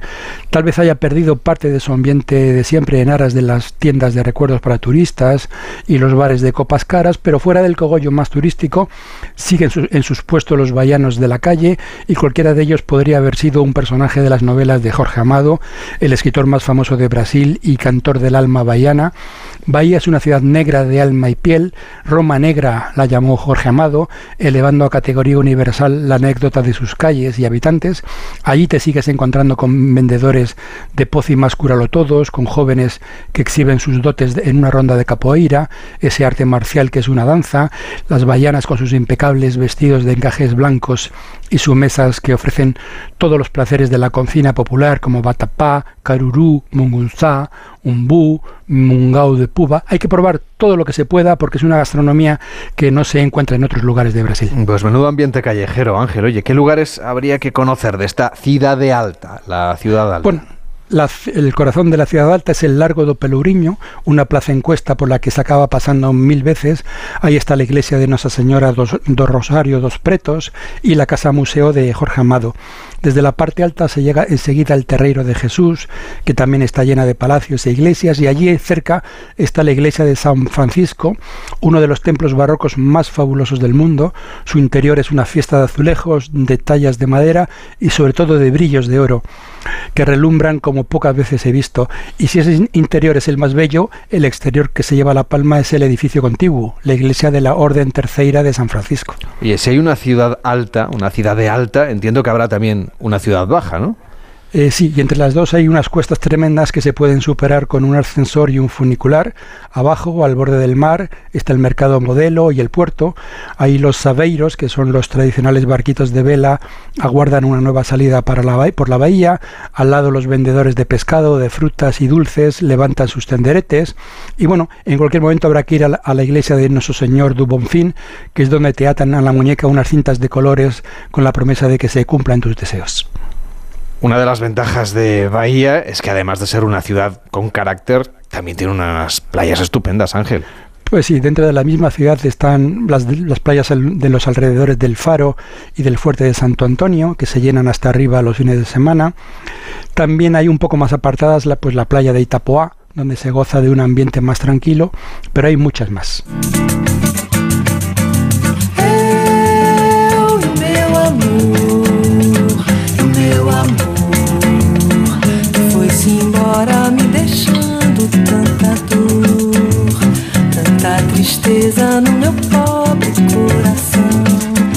Menudas navidades exóticas, ¿eh? En Bahía, en Brasil, con un poco de, de, dolor de corazón, ¿eh? Un poquito de lástima. Tenemos que abandonar Bahía, pero tenemos que continuar viaje. ¿Hacia dónde nos llevas ahora, Ángel? Pues si emprendemos el viaje por la costa hacia el norte llegamos a Recife, que es una ciudad moderna con rascacielos, pero a solo 6 kilómetros aparece Olinda, que es algo más que un precioso conjunto de arquitectura colonial, declarado también Patrimonio Mundial por la UNESCO, ya que la vegetación tropical crece en sus calles. De hecho, una tercera parte de Olinda es un vergel, un jardín botánico salvaje que completa de una manera única el conjunto de iglesias, palacios y museos. Al recorrer las calles, al disfrutar del perfecto maridaje de arte, vegetación y mar, se puede pensar que Olinda es en realidad un jardín salpicado por palacios e iglesias. Pues entonces era un lugar, imagino, ¿no? Que bien merece una visita detenida, un poquito con calma. Sí, lo primero que hay que hacer es subir hasta el Alto d'Azé para hacer- hacerse una impresión del conjunto. Los rascacielos de Recife dominan el horizonte a lo lejos, pero si se mira hacia abajo lo que se ve es uno de los grandes conjuntos arquitectónicos del Brasil colonial, diseminados entre las palmeras. Hay muchas iglesias que merecen ser visitadas, también el convento franciscano. Por toda la ciudad hay mercadillos y tiendas de artesanía, además de decenas de talleres de artistas que han elegido esta ciudad para vivir. Ellos respiran un ambiente que estalla de verdad durante el carnaval, que por todos es considerado como el tercero más importante de Brasil, después de los de Río de Janeiro y Salvador de Bahía. ¿Y qué tal las playas de Olinda? Bueno, las- la playa justo de Olinda no es la más atractiva, Recife tiene buenas playas y bueno, cerca ahí está también Puerto de Galiñas y la bahía de Maca- pero bueno, son lugares estupendos para relajarse unos días en la playa. Y si seguimos viajando, por ejemplo, lo que nos cuentas es que toda esta costa nordeste del Brasil tiene una belleza y una vitalidad que parecen muy atractivas, pero ¿por dónde nos sugieres tú, Ángel, que sea la ruta? Bueno, hay que seguir la costa, así que podemos ir por seguir el litoral de los estados de Alagoas, Sergipe, Río Grande do Norte y luego incluso Ceará. Y ahí los viajeros han ido descubriendo lugares poco a poco que son verdaderos paraísos, donde se vive la gloria de un baño entre las olas, un plato de pescado fresco, una cerveza helada al pie de las dunas inmensas. Bueno, también se pueden hacer recorridos en buggy por las dunas, subiendo y bajando por esas paredes casi verticales. Oye, llegamos por fin a Natal, la ciudad de la Navidad en Brasil. Sí, Natal, que como dices es Navidad en portugués, es la capital del estado de Río Grande do Norte, que ocupa justo la esquina nordeste de, de Brasil. Hay que reconocer que aquí no se viene para visitar museos, sino por otros motivos. ¿no? A primeros de diciembre se celebra el Carnatal, que es un carnaval fuera de temporada, pero ya se sabe que un solo carnaval al año no es suficiente. El principal atractivo de Natal sin duda son sus playas, que ya se pueden disfrutar en la misma ciudad pero es mejor salir unos pocos kilómetros. Por el norte basta cruzar el río Potengui y seguir hasta Genipabu, donde las dunas tienen nada menos que 50 metros de altura y son las más altas de toda la costa. Y sin embargo las mejores playas se encuentran al sur de Natal. Las de Pirangui do Norte, Pirangui do Sul y Bucios son la imagen del paraíso con una mezcla de dunas, palmeras y océano. Pues, pero si se continúa unos, unos pocos kilómetros más hasta Tibau do Sul, allí se nada entre delfines al pie de los acantilados. No está mal, ¿verdad? Para disfrutar del mar en los meses de invierno. Está estupendo. Oye, ¿tú has vivido la experiencia de nadar entre delfines por ahí? ¿O en, otro- Eh, o en algún eh, otro sitio? eh, en otros lugares sí, ahí sé, me lo han contado gente que lo ha hecho, pero desde luego es, son, es una cosa muy peculiar. Y que llevabas en la maleta, poca cosa, ¿no? Bañadores y, Sí, y es lo bueno, sandalias, que un protector solar y unas chanclas. De algún sombrero. Sí, sí. Pues nada más exótico que disfrutar de la Navidad en Natal, en Brasil, el primer destino de esta segunda hora, de este 24 de diciembre aquí en Gente Viajera. Como no vamos a charlar más, pues te deseo ya feliz Navidad, Ángel, cuídate mucho. Bueno, un saludo y feliz Navidad a- al equipo y a todos los oyentes. Te saludamos aquí el próximo año, que vaya muy bien. Hasta la próxima. Gente viajera. Carlas Lamelo. Y ahora que me voy en Navidad, conecto la alarma y me quedo tranquila. Muy tranquila.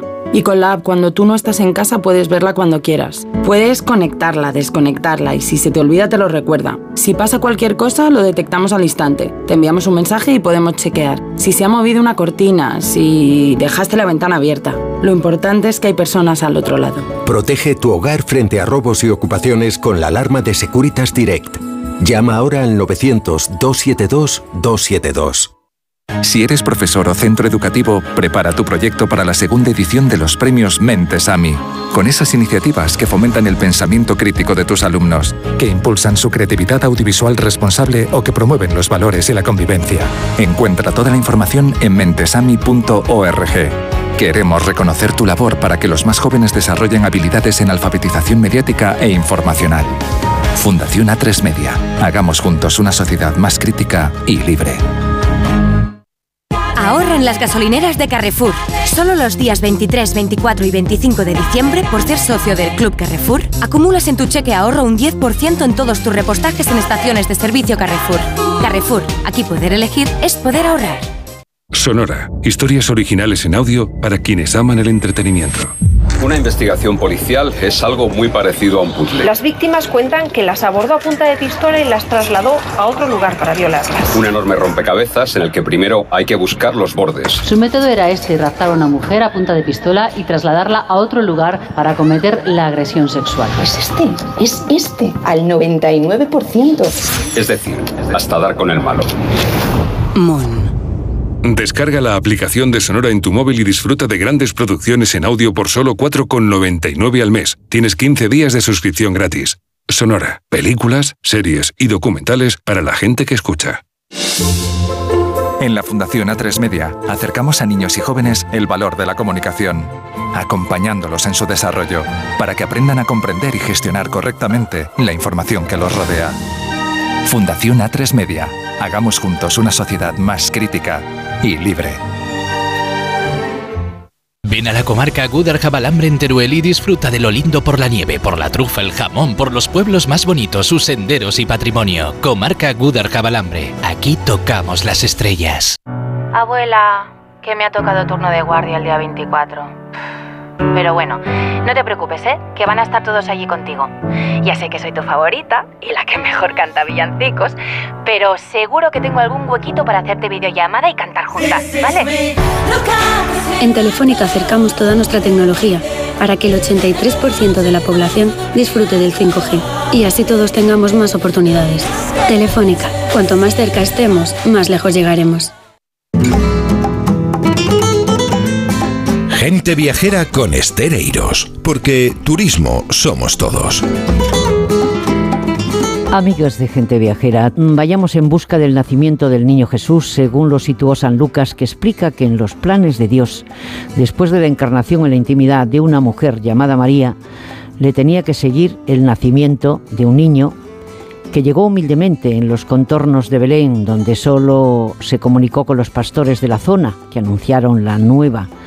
Y el ángel que lo anunció, esa buena nueva, dijo, no temáis, ya que vengo a anunciaros una gran alegría para todos los pueblos de la tierra, ya que hoy ha nacido en la tierra de David el Salvador de la humanidad.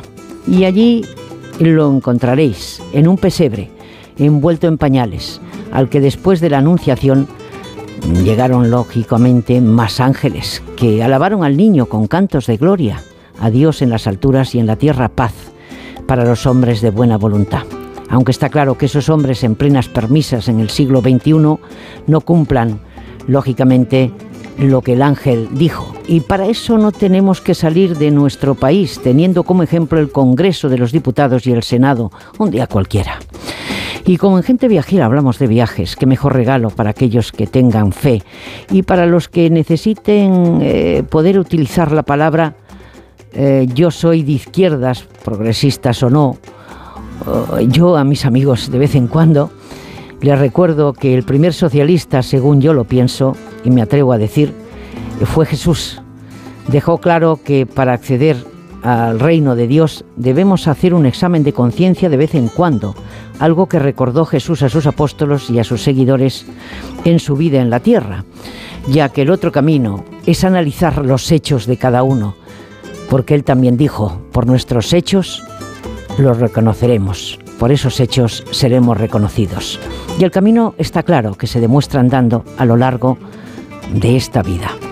Bueno, darles, daros las gracias a todos por viajar eh, con nosotros, a los responsables de Onda Cero, en todas las comunidades autónomas, por hacernos viajar, por seguir apostando un poco más por la economía de nuestro país, la información turística, que nos ha ayudado a llegar hasta aquí durante 33 años. Las instituciones, por supuesto, las empresas turísticas, eh, particulares, todas eh, ya saben que, y todos ustedes, todos vosotros sabéis que es la primera industria de este país, eh, la industria que más ayuda al desarrollo de los pueblos y a crear empleo transversalmente también al equipo de grandes firmas del turismo en España que siguen felices viajando por el mundo para contarlo aquí, en Onda Cero, en Gente Viajera. Bueno, yo quiero también agradecer a todos los compañeros, eh, desde esos que llevan ese buen hacer en sus manos del sonido, ¿verdad? Porque sin ellos no podríamos haber llegado a vosotros. A todos vosotros, eh, a todos ellos, quiero decir, a todos ellos, gracias. Y gracias a todos los que hacen posible que Gente Viajera siga en Onda Cero y que siga, pues eh, yo solamente pediría con buena voluntad. Para cargar pilas, Gente Viajera es ideal eh, a todos los niveles. Y ya que el año 23 se acerca, año importante porque tendremos la oportunidad de mover voluntades, que parece que no somos un pueblo soberano, y lo somos. Y no olviden que gente viajera en Onda Cero sigue viajando y aquí volverá Estereiros. Gente viajera con Estereiros, porque turismo somos todos.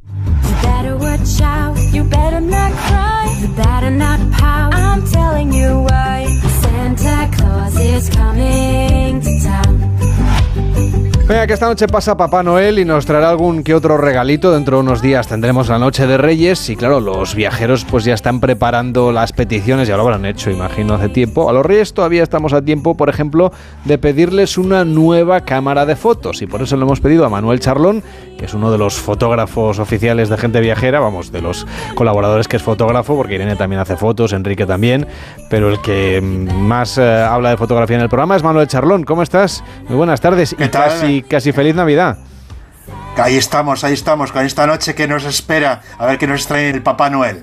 Bueno, si le pedimos a los Reyes Magos una mm, cámara de fotos, o a Papá Noel si nos la trae, por ejemplo, esta noche, ¿qué deberían tener en cuenta sus majestades antes de elegir nuestra nueva cámara de fotografías?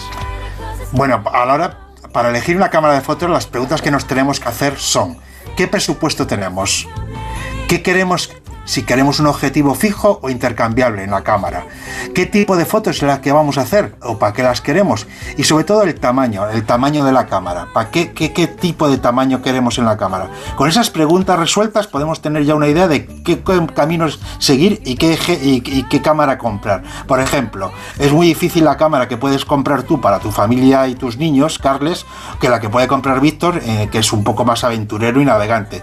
Ahí está la clave. Buscar qué tipo de cámara nos conviene a nosotros. Vale, a mí por ejemplo me gustan las aventuras, pero es verdad que también voy con niños, entonces a ver, ¿qué tipo de cámara me, me recomiendas? A ver, yo te aconsejo ahora una pequeña, una Mirror sin espejo, una pequeñita, eh, con un objetivo fijo, un 24-120, con pantalla retráctil. Es muy importante lo de la pantalla retráctil porque te permite hacer fotos sin, llevártelas a la, sin llevarte la cámara a la cara. Eso hace que la gente no se mosquee a la hora de hacerte, que, que te ven haciendo de fotos. Y la verdad es que si abulta un poco, eh, pues eso, ya buscas los objetivos intercambiables. Yo a ti te aconsejo, ya te digo, una pequeñita, eh, Mirror sin espejo y que para evitar un poco la- el tema de, de- de eso, de, del tamaño, de buscar una cámara grande, ya que tienes todo el jaleo de los niños, pues buscar una cámara pequeña. ¿eh? Oye, ¿qué pasa si queremos regalar a alguien uno- una cámara de fotos, pero esta persona ya tiene cámara de fotos? Importante, muy importante. Es decir, buscar qué, cam- qué, qué marca es la que tiene ya. Porque si le queremos regalar algún objetivo, es obvio que tiene que ser de la misma marca que ya tiene eh, él. Entonces, eh, buscar un poco, eh, averiguar, oye, pues tiene Nikon, tiene Canon, tiene Fuji, tiene Panasonic, pues buscar un objetivo que sea, obviamente, puede ser de la misma marca o de los que son intercambiables, pero que son adaptables para esa marca. Muy importante, ya te digo, que el objetivo sea luminoso. Si es luminoso, ojo, es caro pero la verdad es que merece la pena, muchas veces merece la pena. Y si le queremos comprar otro cuerpo de cámara, obviamente que sea de la misma marca que hemos dicho. ¿Para qué? Para que pueda intercambiar los objetivos que él ya tiene. Cuando te refieres a que sea luminoso, por si algún oyente anda perdido, ¿qué le diríamos? Mira, si es luminoso, eh, es cuando un objetivo eh, tiene un, diafragma muy abierto, es decir, un 2,8, un 1,4. Esos objetivos lo que hacen es permitir muchísima luz dentro del objetivo y, te permite hacer fotografías muchísimo más claras y muchísimo más nítidas. Por ponerte un ejemplo, un rayo de luz que entra por delante del objetivo, al salir pasa cantidad de grupos de espejos. Cuanto más grupos de espejos pasa, la luz se va eh, eliminando. Si tiene pocos grupos de espejos, que es en el caso de un objetivo luminoso, la luz llega mucho más nítida a hacer la foto. Y para aquellos que sean muy, muy intrépidos, por ejemplo, eh, la gente que le guste navegar, como a Víctor, o la gente que le guste subir montañas, como a mí, ¿qué nos recomiendas? Pues mira, Uno, cámara pequeña. Una cámara pequeña, ¿por qué? Porque intentamos buscar una cámara que pese poco y que, que nos lleve en el bolsillo y que la podamos sacar y meter rápidamente. Dos, que eh, sea un poco, que tenga una carcasa que aguante bien el agua, porque pues, se puede mojar, en el caso de Víctor, por ejemplo, que navega, es muy importante que, la- que sea una carcasa hermética, por- porque el agua salada, ojo, el agua salada y la arena de la playa son los dos grandes enemigos de una cámara de, de fotos. ¿eh? Pero una GoPro, yo, yo, yo reconozco- recom- recomendaría a gente como Víctor una GoPro, una cámara, ya te digo, muy, muy de, de aventureros. Pero estas cámaras, por ejemplo, las GoPro, que tú no me comentabas, hay una horquilla de precios increíbles. Las hay desde 90 euros hasta 500. Sí. ¿De qué depende? Ahí ¿De tienes qué- una- ¿De qué depende? No, no, hombre, uno, las GoPro muchas eh, eh, hacen vídeo, casi todas hacen vídeo y fotos. Eh, yo aconsejo las que tienen pantalla.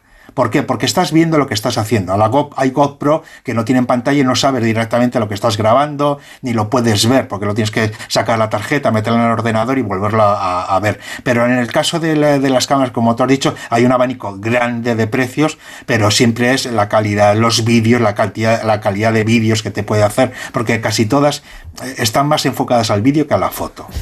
Y por ejemplo, es verdad que la mayoría de gente ya en realidad, esto lo vemos, ¿no? Hacen sus fotografías con el móvil y que hay algunos que tienen unas cámaras que realmente son muy resultonas. Eh, ¿qué, qué nos destacarías, por ejemplo, si alguien lo que piensa es en cambiarse el móvil, pero de paso quiere mimar esa parte de la cámara para sacarle provecho también cuando se vaya de viaje?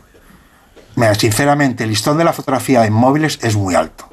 Hace- un par de años te podría decir que hay una marca que destacaba más que una que es de otra, pero es que ahora mismo están todas a la par. Es decir, hay cámaras muy buenas, muy buenas en móviles.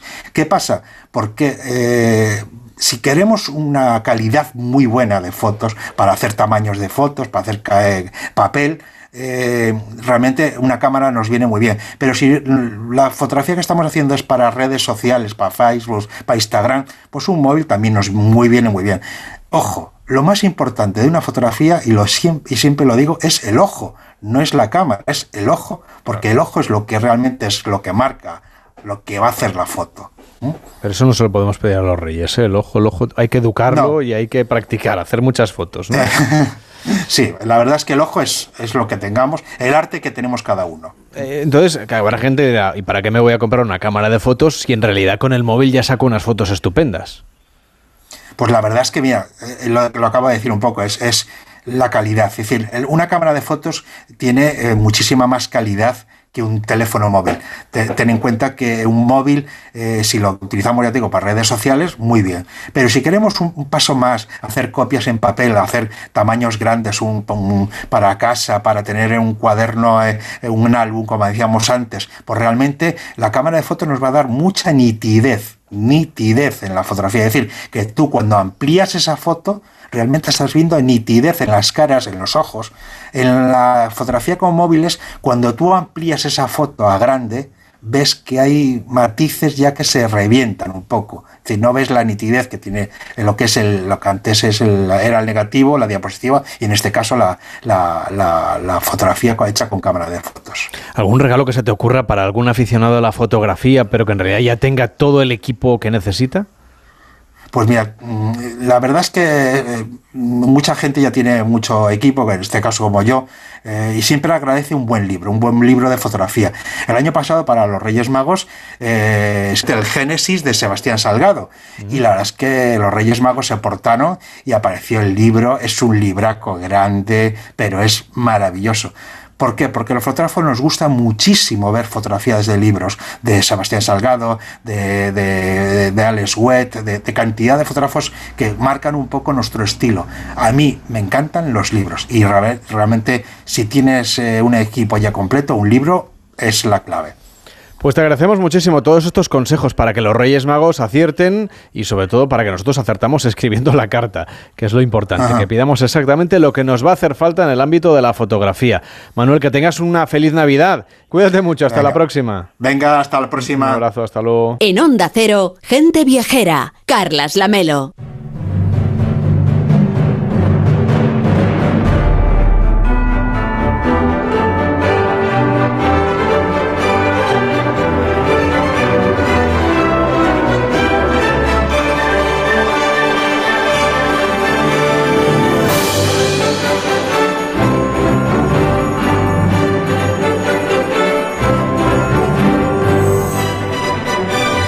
Pues resulta que es imposible resistirse al sabor, a la textura, al olor. ¿De qué? Pues de qué sería de la Navidad sin los turrones, de almendras, turrón del duro, del blando, de los múltiples sabores, porque ya hay turrones hasta de, de donuts, oiga, créame.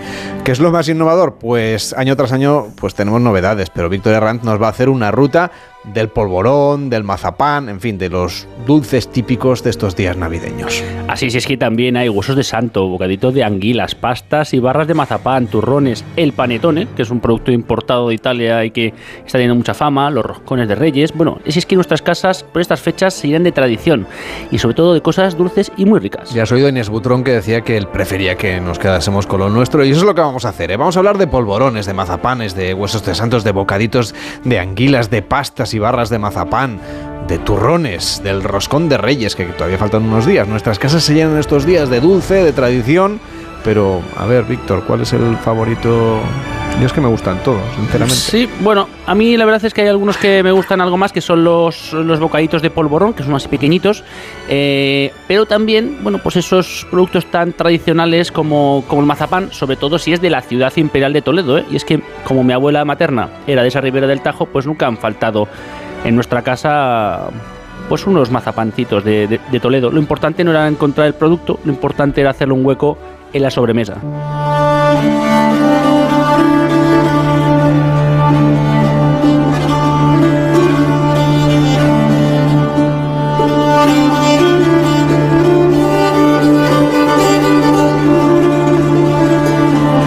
Pues en eso te doy toda la razón, ¿eh? porque es verdad que llegas ya que no puedes más y entonces yo creo que no lo disfrutas. Por eso yo lo que suelo hacer en diciembre es abrirme ya unos días antes. Un turroncico en casa. Ahí está. Un, incluso un panetone, que, que- que me perdonen los, los de la tradición. El calendario de Eh, Adviento. me he comido ya algún polvorón, tal, para así llegar a Navidad ya con, con esos caprichos satisfechos. Totalmente de Que acuerdo. Si no, luego es muy difícil muy duro.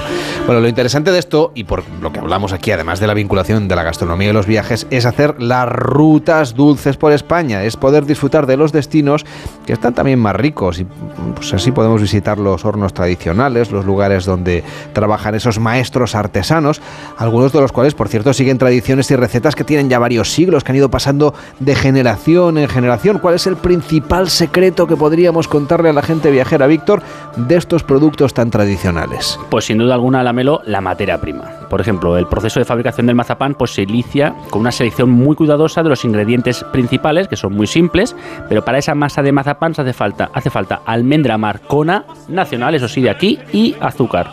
Después, bueno, pues dependiendo del producto o del mazapán que se quiera realizar, pues se adapta a un tipo diferente u otro de molienda. Oye, para seguir llegando a los paladares cada vez más exigentes de los consumidores, aparte obviamente de, importar otros productos como el panetone del que ya hemos hablado, que ha entrado en muchos hogares españoles y lo ha hecho además por la puerta mm, grande y que, bueno, parece que cada vez es más tradición nuestra que italiana, pero hay que ir evolucionando, ¿no? ¿Qué, qué productos así un poco diferentes has encontrado tú? ¿Qué nuevos turrones podemos encontrar? Pues mira, hay un obrador que es de 1890 en esta ciudad eh, de Toledo y que se llama José Barroso. Es toda una institución en España, no solo por la calidad de sus productos, sino porque va haciendo siempre cosas diferentes. Y bueno, eh, aparte de, de- esos productos y de esa calidad, pues también un poco eh, como responsable de ser la empresa pionera en la fabricación del mazapán, pues tiene que mantener esa tradición y esa técnica, ¿no? Haciendo pues cosas siempre diferentes y de generación en generación van evolucionando. Aquí hacen unas cosas que son maravillosas que se llaman las delicias de mazapán, que son como unas empanadillitas que como nos explica el propio José Barroso es uno de los productos más demandados. Pues las delicias de mazapán son empanadillas, ¿eh? empanadillas de, de mazapán rellenas de yema y luego se les unta una pasta que se llama de delicia, que es mazapán rebajado con huevo. Y luego se les dan unas cinco manos de huevo.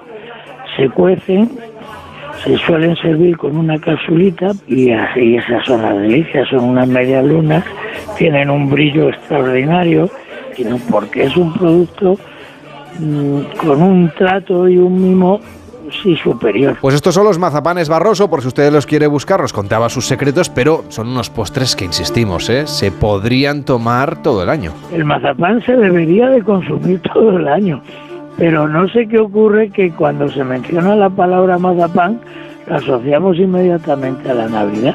Que es un claso error, porque ya digo que es un dulce más, o sea que no tenía por qué ser solo, solo y exclusivamente en Navidad. Esto en, en Toledo, la Melo, porque tenemos que seguir viajando y sobre todo hacia el sur, porque aquí hay siglos de generación que, bueno, que han evolucionado hacia unos productos de primera calidad y que se han ido transmitiendo y que bueno pues que tenemos que hacer una paradita en Antequera, la provincia de Málaga, porque aquí precisamente tienen algunos de los mejores polvorones de todo el país, al menos seguro es que tienen el mantecado más premiado. El niño de Mazapán y la Virgen de Canela.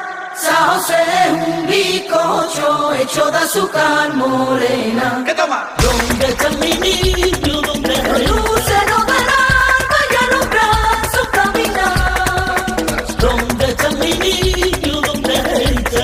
En esta tarde de la Nochebuena estamos recorriendo España a través de los dulces, de esas joyas de la confitería elaboradas artesanalmente con, por ejemplo, harina de trigo, manteca de cerdo, azúcar y almendra. Es lo que preparan en el horno San Pancracio. ¿De dónde toman, Víctor, las raíces de esta receta?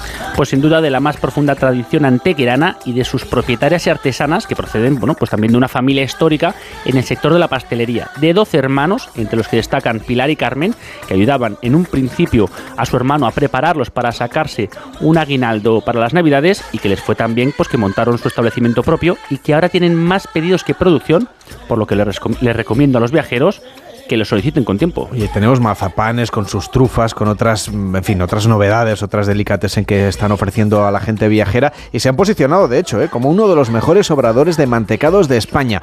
¿Cuál dirías tú, Víctor, que es el secreto? Pues desde luego aprovechar esos productos del cerdo que tras la matanza de las diferentes familias de la localidad pues empezarán a utilizar para fabricar esa, esa manteca, para hacer los mantecados. Pero bueno, como nos explica Pilar también, el secreto también está en utilizar esos productos de calidad de kilómetro cero y sobre todo hacerlos a mano. Nosotros miramos mucho, que lo vemos súper importante, la materia prima, ¿vale? La materia prima que utilizamos y después es verdad que la elaboración a mano le da ese toque que, se ha perdido. Estamos intentando y logramos eh, traer a las casas lo, lo que son los productos de, de antes, de antaño. En su confitería además venden mantecados de almendra con harina de trigo, ajonjolí, canela, cubiertos de azúcar glacé, polvorones de almendras enteras, roscos de vino también. Muy tradicionales estas fechas. ¿A ti te gustan los roscos de vino? Sí, la verdad que están muy ricos. Yo ¿eh? te Los- daré todos los míos. Y además los puedes también mojar un poco en, en la copita Eso de tinto. No lo, pues eso no lo he probado, pero bueno, me lo quedo. Pero para rematar, los turrones, obviamente, otra de las tradiciones de tal noche como la que nos espera dentro de unas horas y todas las navidades, vamos. Pues mira, como curiosidad, debemos decir que el origen del turrón es incierto, aunque como muchos dicen que está en Italia, pues la verdad es que no, no está en Italia. Está en la cuenca mediterránea, pero concretamente en la península itálica no. Con gran seguridad dicen que en Alicante. Pero bueno, esto ya sabes que es un poco conflictivo porque cada uno tiene su, su- propio arte, ¿no? Y bueno, pues eh, destacaríamos que en Shishona tienen algunos de los turrones más antiguos y que más se venden en España. Y entre los que yo destacaría el turrón de almendra y miel de naranjo, que es una delicia. ¿Y qué otros destinos cuentan con algunos de los mejores obradores de turrones de nuestro país? Bueno, pues tenemos, por ejemplo, en Vitoria, que apa- aparte de hacer eh, turrones, tienen también muy buenos mantecados en eh, un obrador que se llama Felipe II. Algunos dicen que tiene también de los mejores polvorones. Y bueno, pues eh, merece una, una paradita en San Enrique la Fortaleza, en el municipio de Estepa, para degustar sus mantecados. En Sevilla, los panetones de la pastelería Fátima Guismero en Guadalajara la Bombonería Pons de Barcelona, grandes amigos de la gente viajera, y como no, Casa Mira de Madrid, que es uno de esos espacios icónicos de la capital que mantiene las técnicas pues ya utilizadas en 1842, de eso que decíamos, de generación en generación, ¿no? Su éxito fue tal con los turrones y con los mantecados y con los polvorones que se convirtió en proveedor oficial de la casa de la reina Isabel II, de Amadeo de Saboya, de Alfonso XII, de la regencia de María Cristina y de Alfonso XIII, por lo que podemos decir que tenemos unos reyes muy golosos. Unos reyes golosos no es para menos y los demás también, ¿eh? los que no somos de sangre azul, también nos encantan los polvorones, los mantecados, todas las fiestas y los dulces típicos de estas tradiciones de la Navidad. Hacemos una pausa en Gente Viajera, nos vamos a comer un polvorón, que no es muy recomendable para hacer radio por otra parte, y luego nos vamos a ir a Los Cabos, porque ahí sí que nos espera una Navidad muy diferente que nos va a contar Ramón Villero, imagínate tú con el bañador. Tomando el sol, viendo ballenas. Todo lo contrario de lo que te espera a ti en Ávila. Sí, Cuídate mucho. Hasta ahora mismo. Una pausa. Un. Decimos y nos vamos a Los Cabos, a México. En Onda Cero, gente viajera. Carlas Lamelo. Esta Navidad, ¿cuál es tu deseo? En España, el 68% de las personas mayores pasarán las fiestas solas. Como tú, ellas también tienen un deseo. Volver a disfrutar de la Navidad en compañía. Entre todos, podemos hacerlo posible. Contamos contigo. Entra en amigosdelosmayores.org y descubre cómo. Y ahora que me voy en Navidad, conecto la alarma y me quedo tranquila. Muy tranquila. Y con la app, cuando tú no estás en casa, puedes verla cuando quieras. Puedes conectarla, desconectarla y si se te olvida, te lo recuerda. Si pasa cualquier cosa, lo detectamos al instante. Te enviamos un mensaje y podemos chequear. Si se ha movido una cortina, si dejaste la ventana abierta. Lo importante es que hay personas al otro lado. Protege tu hogar frente a robos y ocupaciones con la alarma de Securitas Direct. Llama ahora al 900-272-272.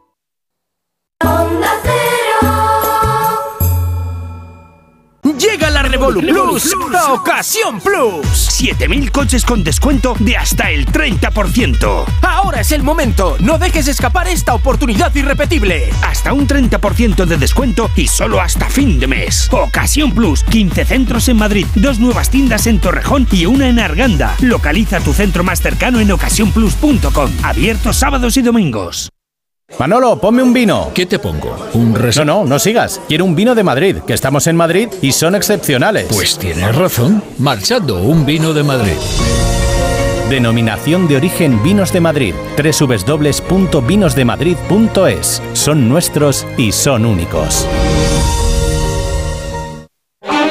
La Brújula, con Rafa La Torre. Cada tarde les contamos lo que está sucediendo y lo que va a ocurrir. No maquillamos la realidad. Pruebe, escúchenos y opine. La Brújula, cada tarde a las 7 y cuando quieras, en la web y en la app. Con Rafa La Torre. Te mereces esta radio. Onda Cero, tu radio. Lugares interesantes y misteriosos. Ahí están esos castillos encantados. En esta cueva se halla un fresco que fue realizado por los caballeros de la Orden del Temple. Es un sitio espectacular donde nos pasaron cosas muy raras que ya contaremos. Sucesos extraños, experiencias inquietantes. Hablamos de una realidad terrible, los asesinos hipnoprogramados. Yo creo que la explicación real nunca la sabremos. Siempre han sostenido que el gobierno ocultaba algo. El Colegio Invisible, Lorenzo Fernández Bueno y Laura Falcó. Los jueves a la una y media de la madrugada y siempre que quieras en la web y en la app de Onda Cero. Te mereces esta radio. Onda Cero, tu radio. Onda Cero. ¿Eres curioso? ¿Qué le pasó a Beethoven? ¿Cómo podía componer sin oír? ¿Cuánto plástico entra semanalmente en nuestro organismo? ¿Sabe usted quién fue el primer cantante en utilizar medios de amplificación de sonido? De cero al infinito, con Paco de León. Muchas preguntas y dos horas por delante para tratar de hallar las respuestas. A las 4 de la madrugada del viernes al sábado y siempre que quieras, en la app y en la web de Onda Cero. Te mereces esta radio. Onda Cero, tu radio. Cada uno tenemos una Navidad. En Onda Cero la compartimos contigo. La Navidad y Julia Otero. Los que vivimos en torno a la radio damos mucha relevancia a las palabras, valoramos la capacidad de escuchar. ¿No les parece un buen deseo para el 2023? Saber escuchar a otros, sobre todo a los distintos. Eso es el mejor antídoto para vivir en armonía. Así que les deseo de todo corazón que les escuchen y que sepan escuchar y que no falte la salud, claro. Feliz Navidad a todos. Vive estos días con nosotros. Tu Navidad es la nuestra. Onda Cero. Tu radio.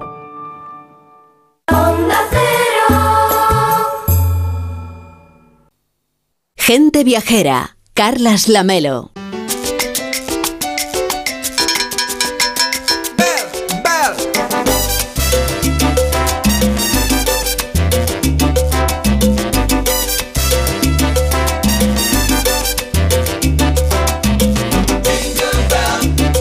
Imagínese usted pasar una Navidad en Los Cabos, en México, tomando el sol. ¡Qué maravilla! Ramón Villero, ¿cómo estás? Buenas tardes. Hola Carlos, buenas tardes. Bueno, en tu última intervención te dejamos en Los Cabos, eran las 6 de la mañana entonces, estabas allí en directo, a punto de salir en un barco dirección al Cabo de San Lucas con la intención de ver las ballenas que cada año, desde finales de noviembre y hasta el mes de marzo, viajan desde el Ártico hasta la península de Baja California y el Mar Cortés. Hoy vamos a conocer cómo fue esa experiencia y también cómo se va a vivir la Navidad y el Año Nuevo en este rinconcito de México.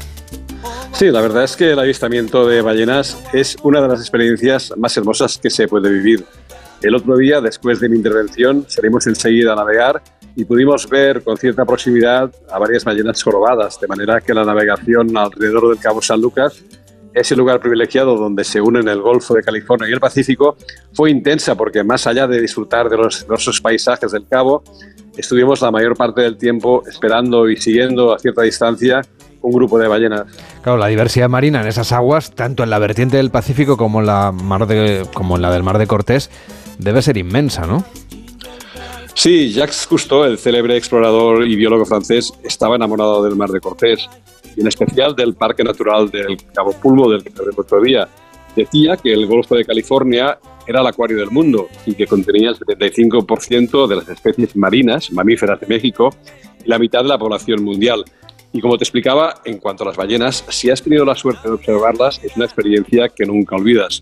En el mundo hay más de 40 especies de ballenas y en Baja California puedes ver sobre todo ballenas jorobadas y ballenas grises. El otro día pude observar tres ejemplares de ballenas jorobadas nadan con elegancia y es una delicia cuando las tienes cerca ver cómo expulsan el aire y escuchar el sonido que producen. Fue muy emocionante justo hasta el momento en que apareció un yate americano con la música a tope y fue a situarse justo delante de una de las ballenas en el momento que emergía. Ellos apenas las vieron y nos estropearon un poco ese instante, aunque por suerte abandonaron enseguida la zona y nunca mejor dicho se fueron con la música a otra parte. Y a nosotros pues, nos dejaron con las ballenas en un escenario natural que, como decía la periodista Carla Arroyo Villanova, que también presente en este viaje, es una maravilla, o qué maravilla. Creo que no hay palabra o expresión mejor para definir la observación de ballenas. Una maravilla. Oye, en esta época del año también se pueden ver ballenas grises en la reserva de la biosfera El Vizcaíno, donde se encuentra además la laguna Ojo de Liebre. ¿Cómo es este lugar? Sí, en Ojo de Liebre y en varios puntos de la costa en dirección al desierto vizcaíno, que es un, desierto agreste, árido y plagado de pequeñas rocas y de algunos arbustos que se extiende unos 500 kilómetros al norte de La Paz. Allá donde termina el desierto y delimitando los dos estados mexicanos que forman Baja California, se encuentra al sur del paralelo 28 la laguna Ojo de Liebre, una superficie marina de 366 kilómetros cuadrados que es una especie de santuario para las ballenas. Cada invierno las ballenas grises entran en sus tranquilas aguas para parearse o simplemente esperar a que acabe la estación fría antes de iniciar el viaje de regreso hacia el norte. Piensa, Carlas, que las ballenas prefieren parir en aguas saladas y por eso escogen las lagunas donde la salinidad es mayor, hay más comida y facilita además la flotabilidad del ballenato. Oye, por lo que cuentas, es una experiencia que te ha marcado para toda la vida. Sí, así es. Yo me embarqué desde el ejido Benito Juárez en un paisaje hermoso y desolado donde está la caseta de información y las barcas de avistamiento situadas en la orilla oriental de la laguna. La ballena gris mide entre 15 y 18 metros y su comportamiento es muy amigable. Por este motivo, las lanchas pueden acercarse hasta tocarlas. Hay que seguir un código de conducta muy sencillo. No separar los grupos y no asustarlas por el ruido o lanzando objetos al mar. Y las ballenas dejan observarse plácidamente sin mostrar el menor signo de inquietud. Ver y acercarse a las ballenas no toma más de unos 10 o 15 minutos y varios centenares se encuentran a diario dentro de las aguas de la laguna Ojo de Liebre. Y cuéntanos tú cómo lo viviste. Pues mira, salimos a primera hora de la mañana, el día era claro, despejado, sin una sola nube, y enseguida, a tan solo un par de millas de la orilla, encontramos el primer grupo de ballenas. Lo he contado otras veces y siempre que lo hago, pues me parece que lo estoy viviendo. Apagamos el motor y permanecemos en silencio. Ves cómo las ballenas nadan tranquilamente. Luego seguimos navegando por aguas calmadas de la bahía durante media hora. Nos acercamos a un nuevo grupo, apagamos de nuevo el motor y descubrimos muy cerca de la barca una hembra jugando con su cachorro recién nacidos. A lo lejos, a lo lejos ves como otro grupo de ballenas pues grises atraviesa la bahía. A veces la enorme cabeza de una de ellas emerge vertical durante unos segundos para ocultarse enseguida. Otras es su enorme cola la que golpea con elegancia el agua. El momento más emocionante que recuerdo de ese día fue cuando el ballenato se acercó a nuestra lancha y con su cuerpo rozó el casco de la embarcación. Por un momento, el cachorro se decanta y ves bajo el agua el ojo que, que, que parece que te mira. Se sumerge, acude al lado de la ballena madre y al cabo de un ratito pues vuelve otra vez a acercarse a la barca alarga, alarga el brazo sumergiéndolo en el agua hasta, hasta intentar socar su dorso y casi consigue rozarlo. La sensación es, es realmente brutal. La luz de la bahía era clara y blanca, el mar estaba en absoluta calma. el escenario inmenso. Ves alrededor varios grupos de ballenas, escuchas su respiración, expulsan el aire a través de sus orificios dorsales y levantan una leve columna de agua. Su aliento es, es un canto a la vida, una, una afirmación de la existencia. Imagino que debe ser un privilegio, ¿no? Estar en un santuario que además pertenece en realidad a las ballenas grises desde hace miles de años. Sí, desde luego. En Ojo de Liebre, las ballenas grises se sienten protegidas lejos de los peligros del océano y saben que aquí su relación con el hombre es próxima y entrañable. Un último dato muy interesante. Tanto la ballena gris como la jorobada estuvieron a un paso de la extinción. Por una vez, ambas poblaciones se han recuperado y la población actual ya no es tan preocupante. Todo y que respecto a la ballena gris se ha producido un nuevo descenso que ha vuelto a encender un poquito la alarma. Se cree que por los cambios climatológicos en el Ártico. En la actualidad se calcula una población, una población aproximada de unos 15.000 ejemplares en el Pacífico, con un descenso de casi un 30% en dos o tres años. Al parecer, la disminución de krill, que es un pequeño crustáceo del que se alimentan las ballenas, puede ser una de las causas determinantes de ese último descenso. Dejamos ahora las ballenas y nos vamos a pasar la Navidad y el Año Nuevo, especialmente en Los Cabos. ¿Qué nos aconsejas? ¿Cuáles son las propuestas que tú has encontrado para quien tenga la suerte de irse a este rincón del planeta? Pues obviamente en un destino tan lejano no es mala opción alojarse en un buen hotel y desde allí conocer las tradiciones locales de la Navidad. La comida típica de Navidad por excelencia en México es el pavo relleno al horno y la pierna o el lomo de cerdo. Otro plato típico son los romeritos, un plato de origen indígena, tal vez azteca, cuyo ingrediente principal son las hojas de romero, asado con mole y acompañados de papas, nopales y camarones secos, o el bacalao a la vizcaína, este de, claro origen español. Tampoco debería faltar la ensalada de manzana, un plato típico para, para mañana. Para Año Nuevo no hay platos específicos, aunque para Nochevieja sí está bastante extendida la tradición de las 12 uvas con los mejores deseos para el año que empieza. Oye, si hablamos de lugares donde pasar la noche vieja o de restaurantes en concreto, ¿cuáles has probado tú? Pues mira, puedo hablarte de dos lugares que ya mencioné hace un mes. El, el bistró Fish and Grill del chef francés Sebastián Agnès y el restaurante Don Sánchez del chef mexicano Edgar Román, ambos en San José del Cabo. Realmente el, el, restaurante mexicano es un lugar muy amplio, con una carta muy variada y un lugar muy interesante, así como el grill, como el Bistro Grill, que es un poquito más pequeño, pero también muy buen sitio para comer. También uh, uh, hay la posibilidad de pasar el fin de año en una de las varias granjas orgánicas en las que, de las que podemos encontrar en los cabos, en la que, donde aparte de hospedarte, se come muy bien. La de Acre y la de los tamarindos, que visité en mi visita, pues son una excelente opción. Ambas comparten además el concepto de, la granja a la mesa. Y en general, la mayoría de estos restaurantes tienen menús de degustación, pero no específicos de, Año Nuevo.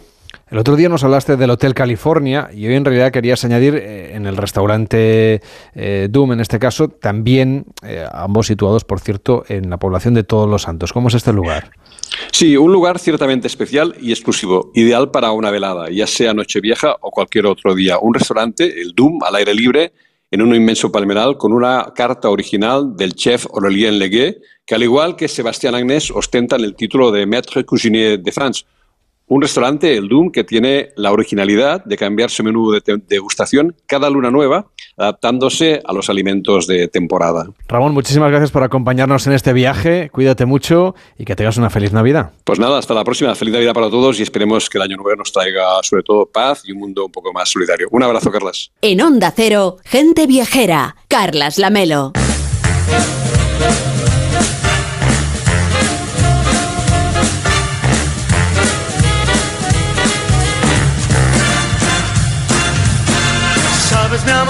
Pues volvemos mañana, viajando más. Después de la Navidad, ya será día de Navidad y aquí estaremos ¿eh? con más viajes en Gente Viajera. Mañana nos vamos a ir a Melilla, a Sudáfrica, vamos a dormir en Hobbiton, vamos a hacer el Camino de Santiago, incluso vamos a tener tiempo de recorrer algunas de las estaciones de esquí de nuestro país y por supuesto nos prepararemos para los conciertos de Año Nuevo, pero ahora lo que estamos es preparados ya para irnos a ver a la familia. Tú empezabas el programa diciendo que bueno, así con un poco melancólico y tal. Nada, que ya estás llegando a Ávila, que estás llegando, Víctor. Vamos, en cuanto acabemos, vamos, salimos, salimos corriendo para Ávila y, y hacer esta tarde el aperitivo y la ronda, a ver si con el aguinaldo nos llevamos algo para... Ah, muy bien. Ah, ¿Todavía le das al aguinaldo? Sí, hombre. Pensaba que esto a cierta edad ya se acababa. Es más de los pueblos, pero se sigue haciendo. Pues a ver qué rascas, Ahí qué está. traes. Mañana os ¿Qué invito a desayunar. Sí, bueno, tú estarás en Ávila, pero nada. Cuídate mucho. Feliz Navidad a todo el mundo, a todos los oyentes. Feliz Nochebuena. Mañana, día de Navidad, vuelve Gente Viajera. Santa Claus llegó a la ciudad. Te observa cuando duermes, te mira al despertar. No intentes ocultarte de él, pues siempre te verá. Sabe de ti, sabe de mí, lo sabe todo. No intentes huir. Santa Claus llegó, Santa Claus llegó.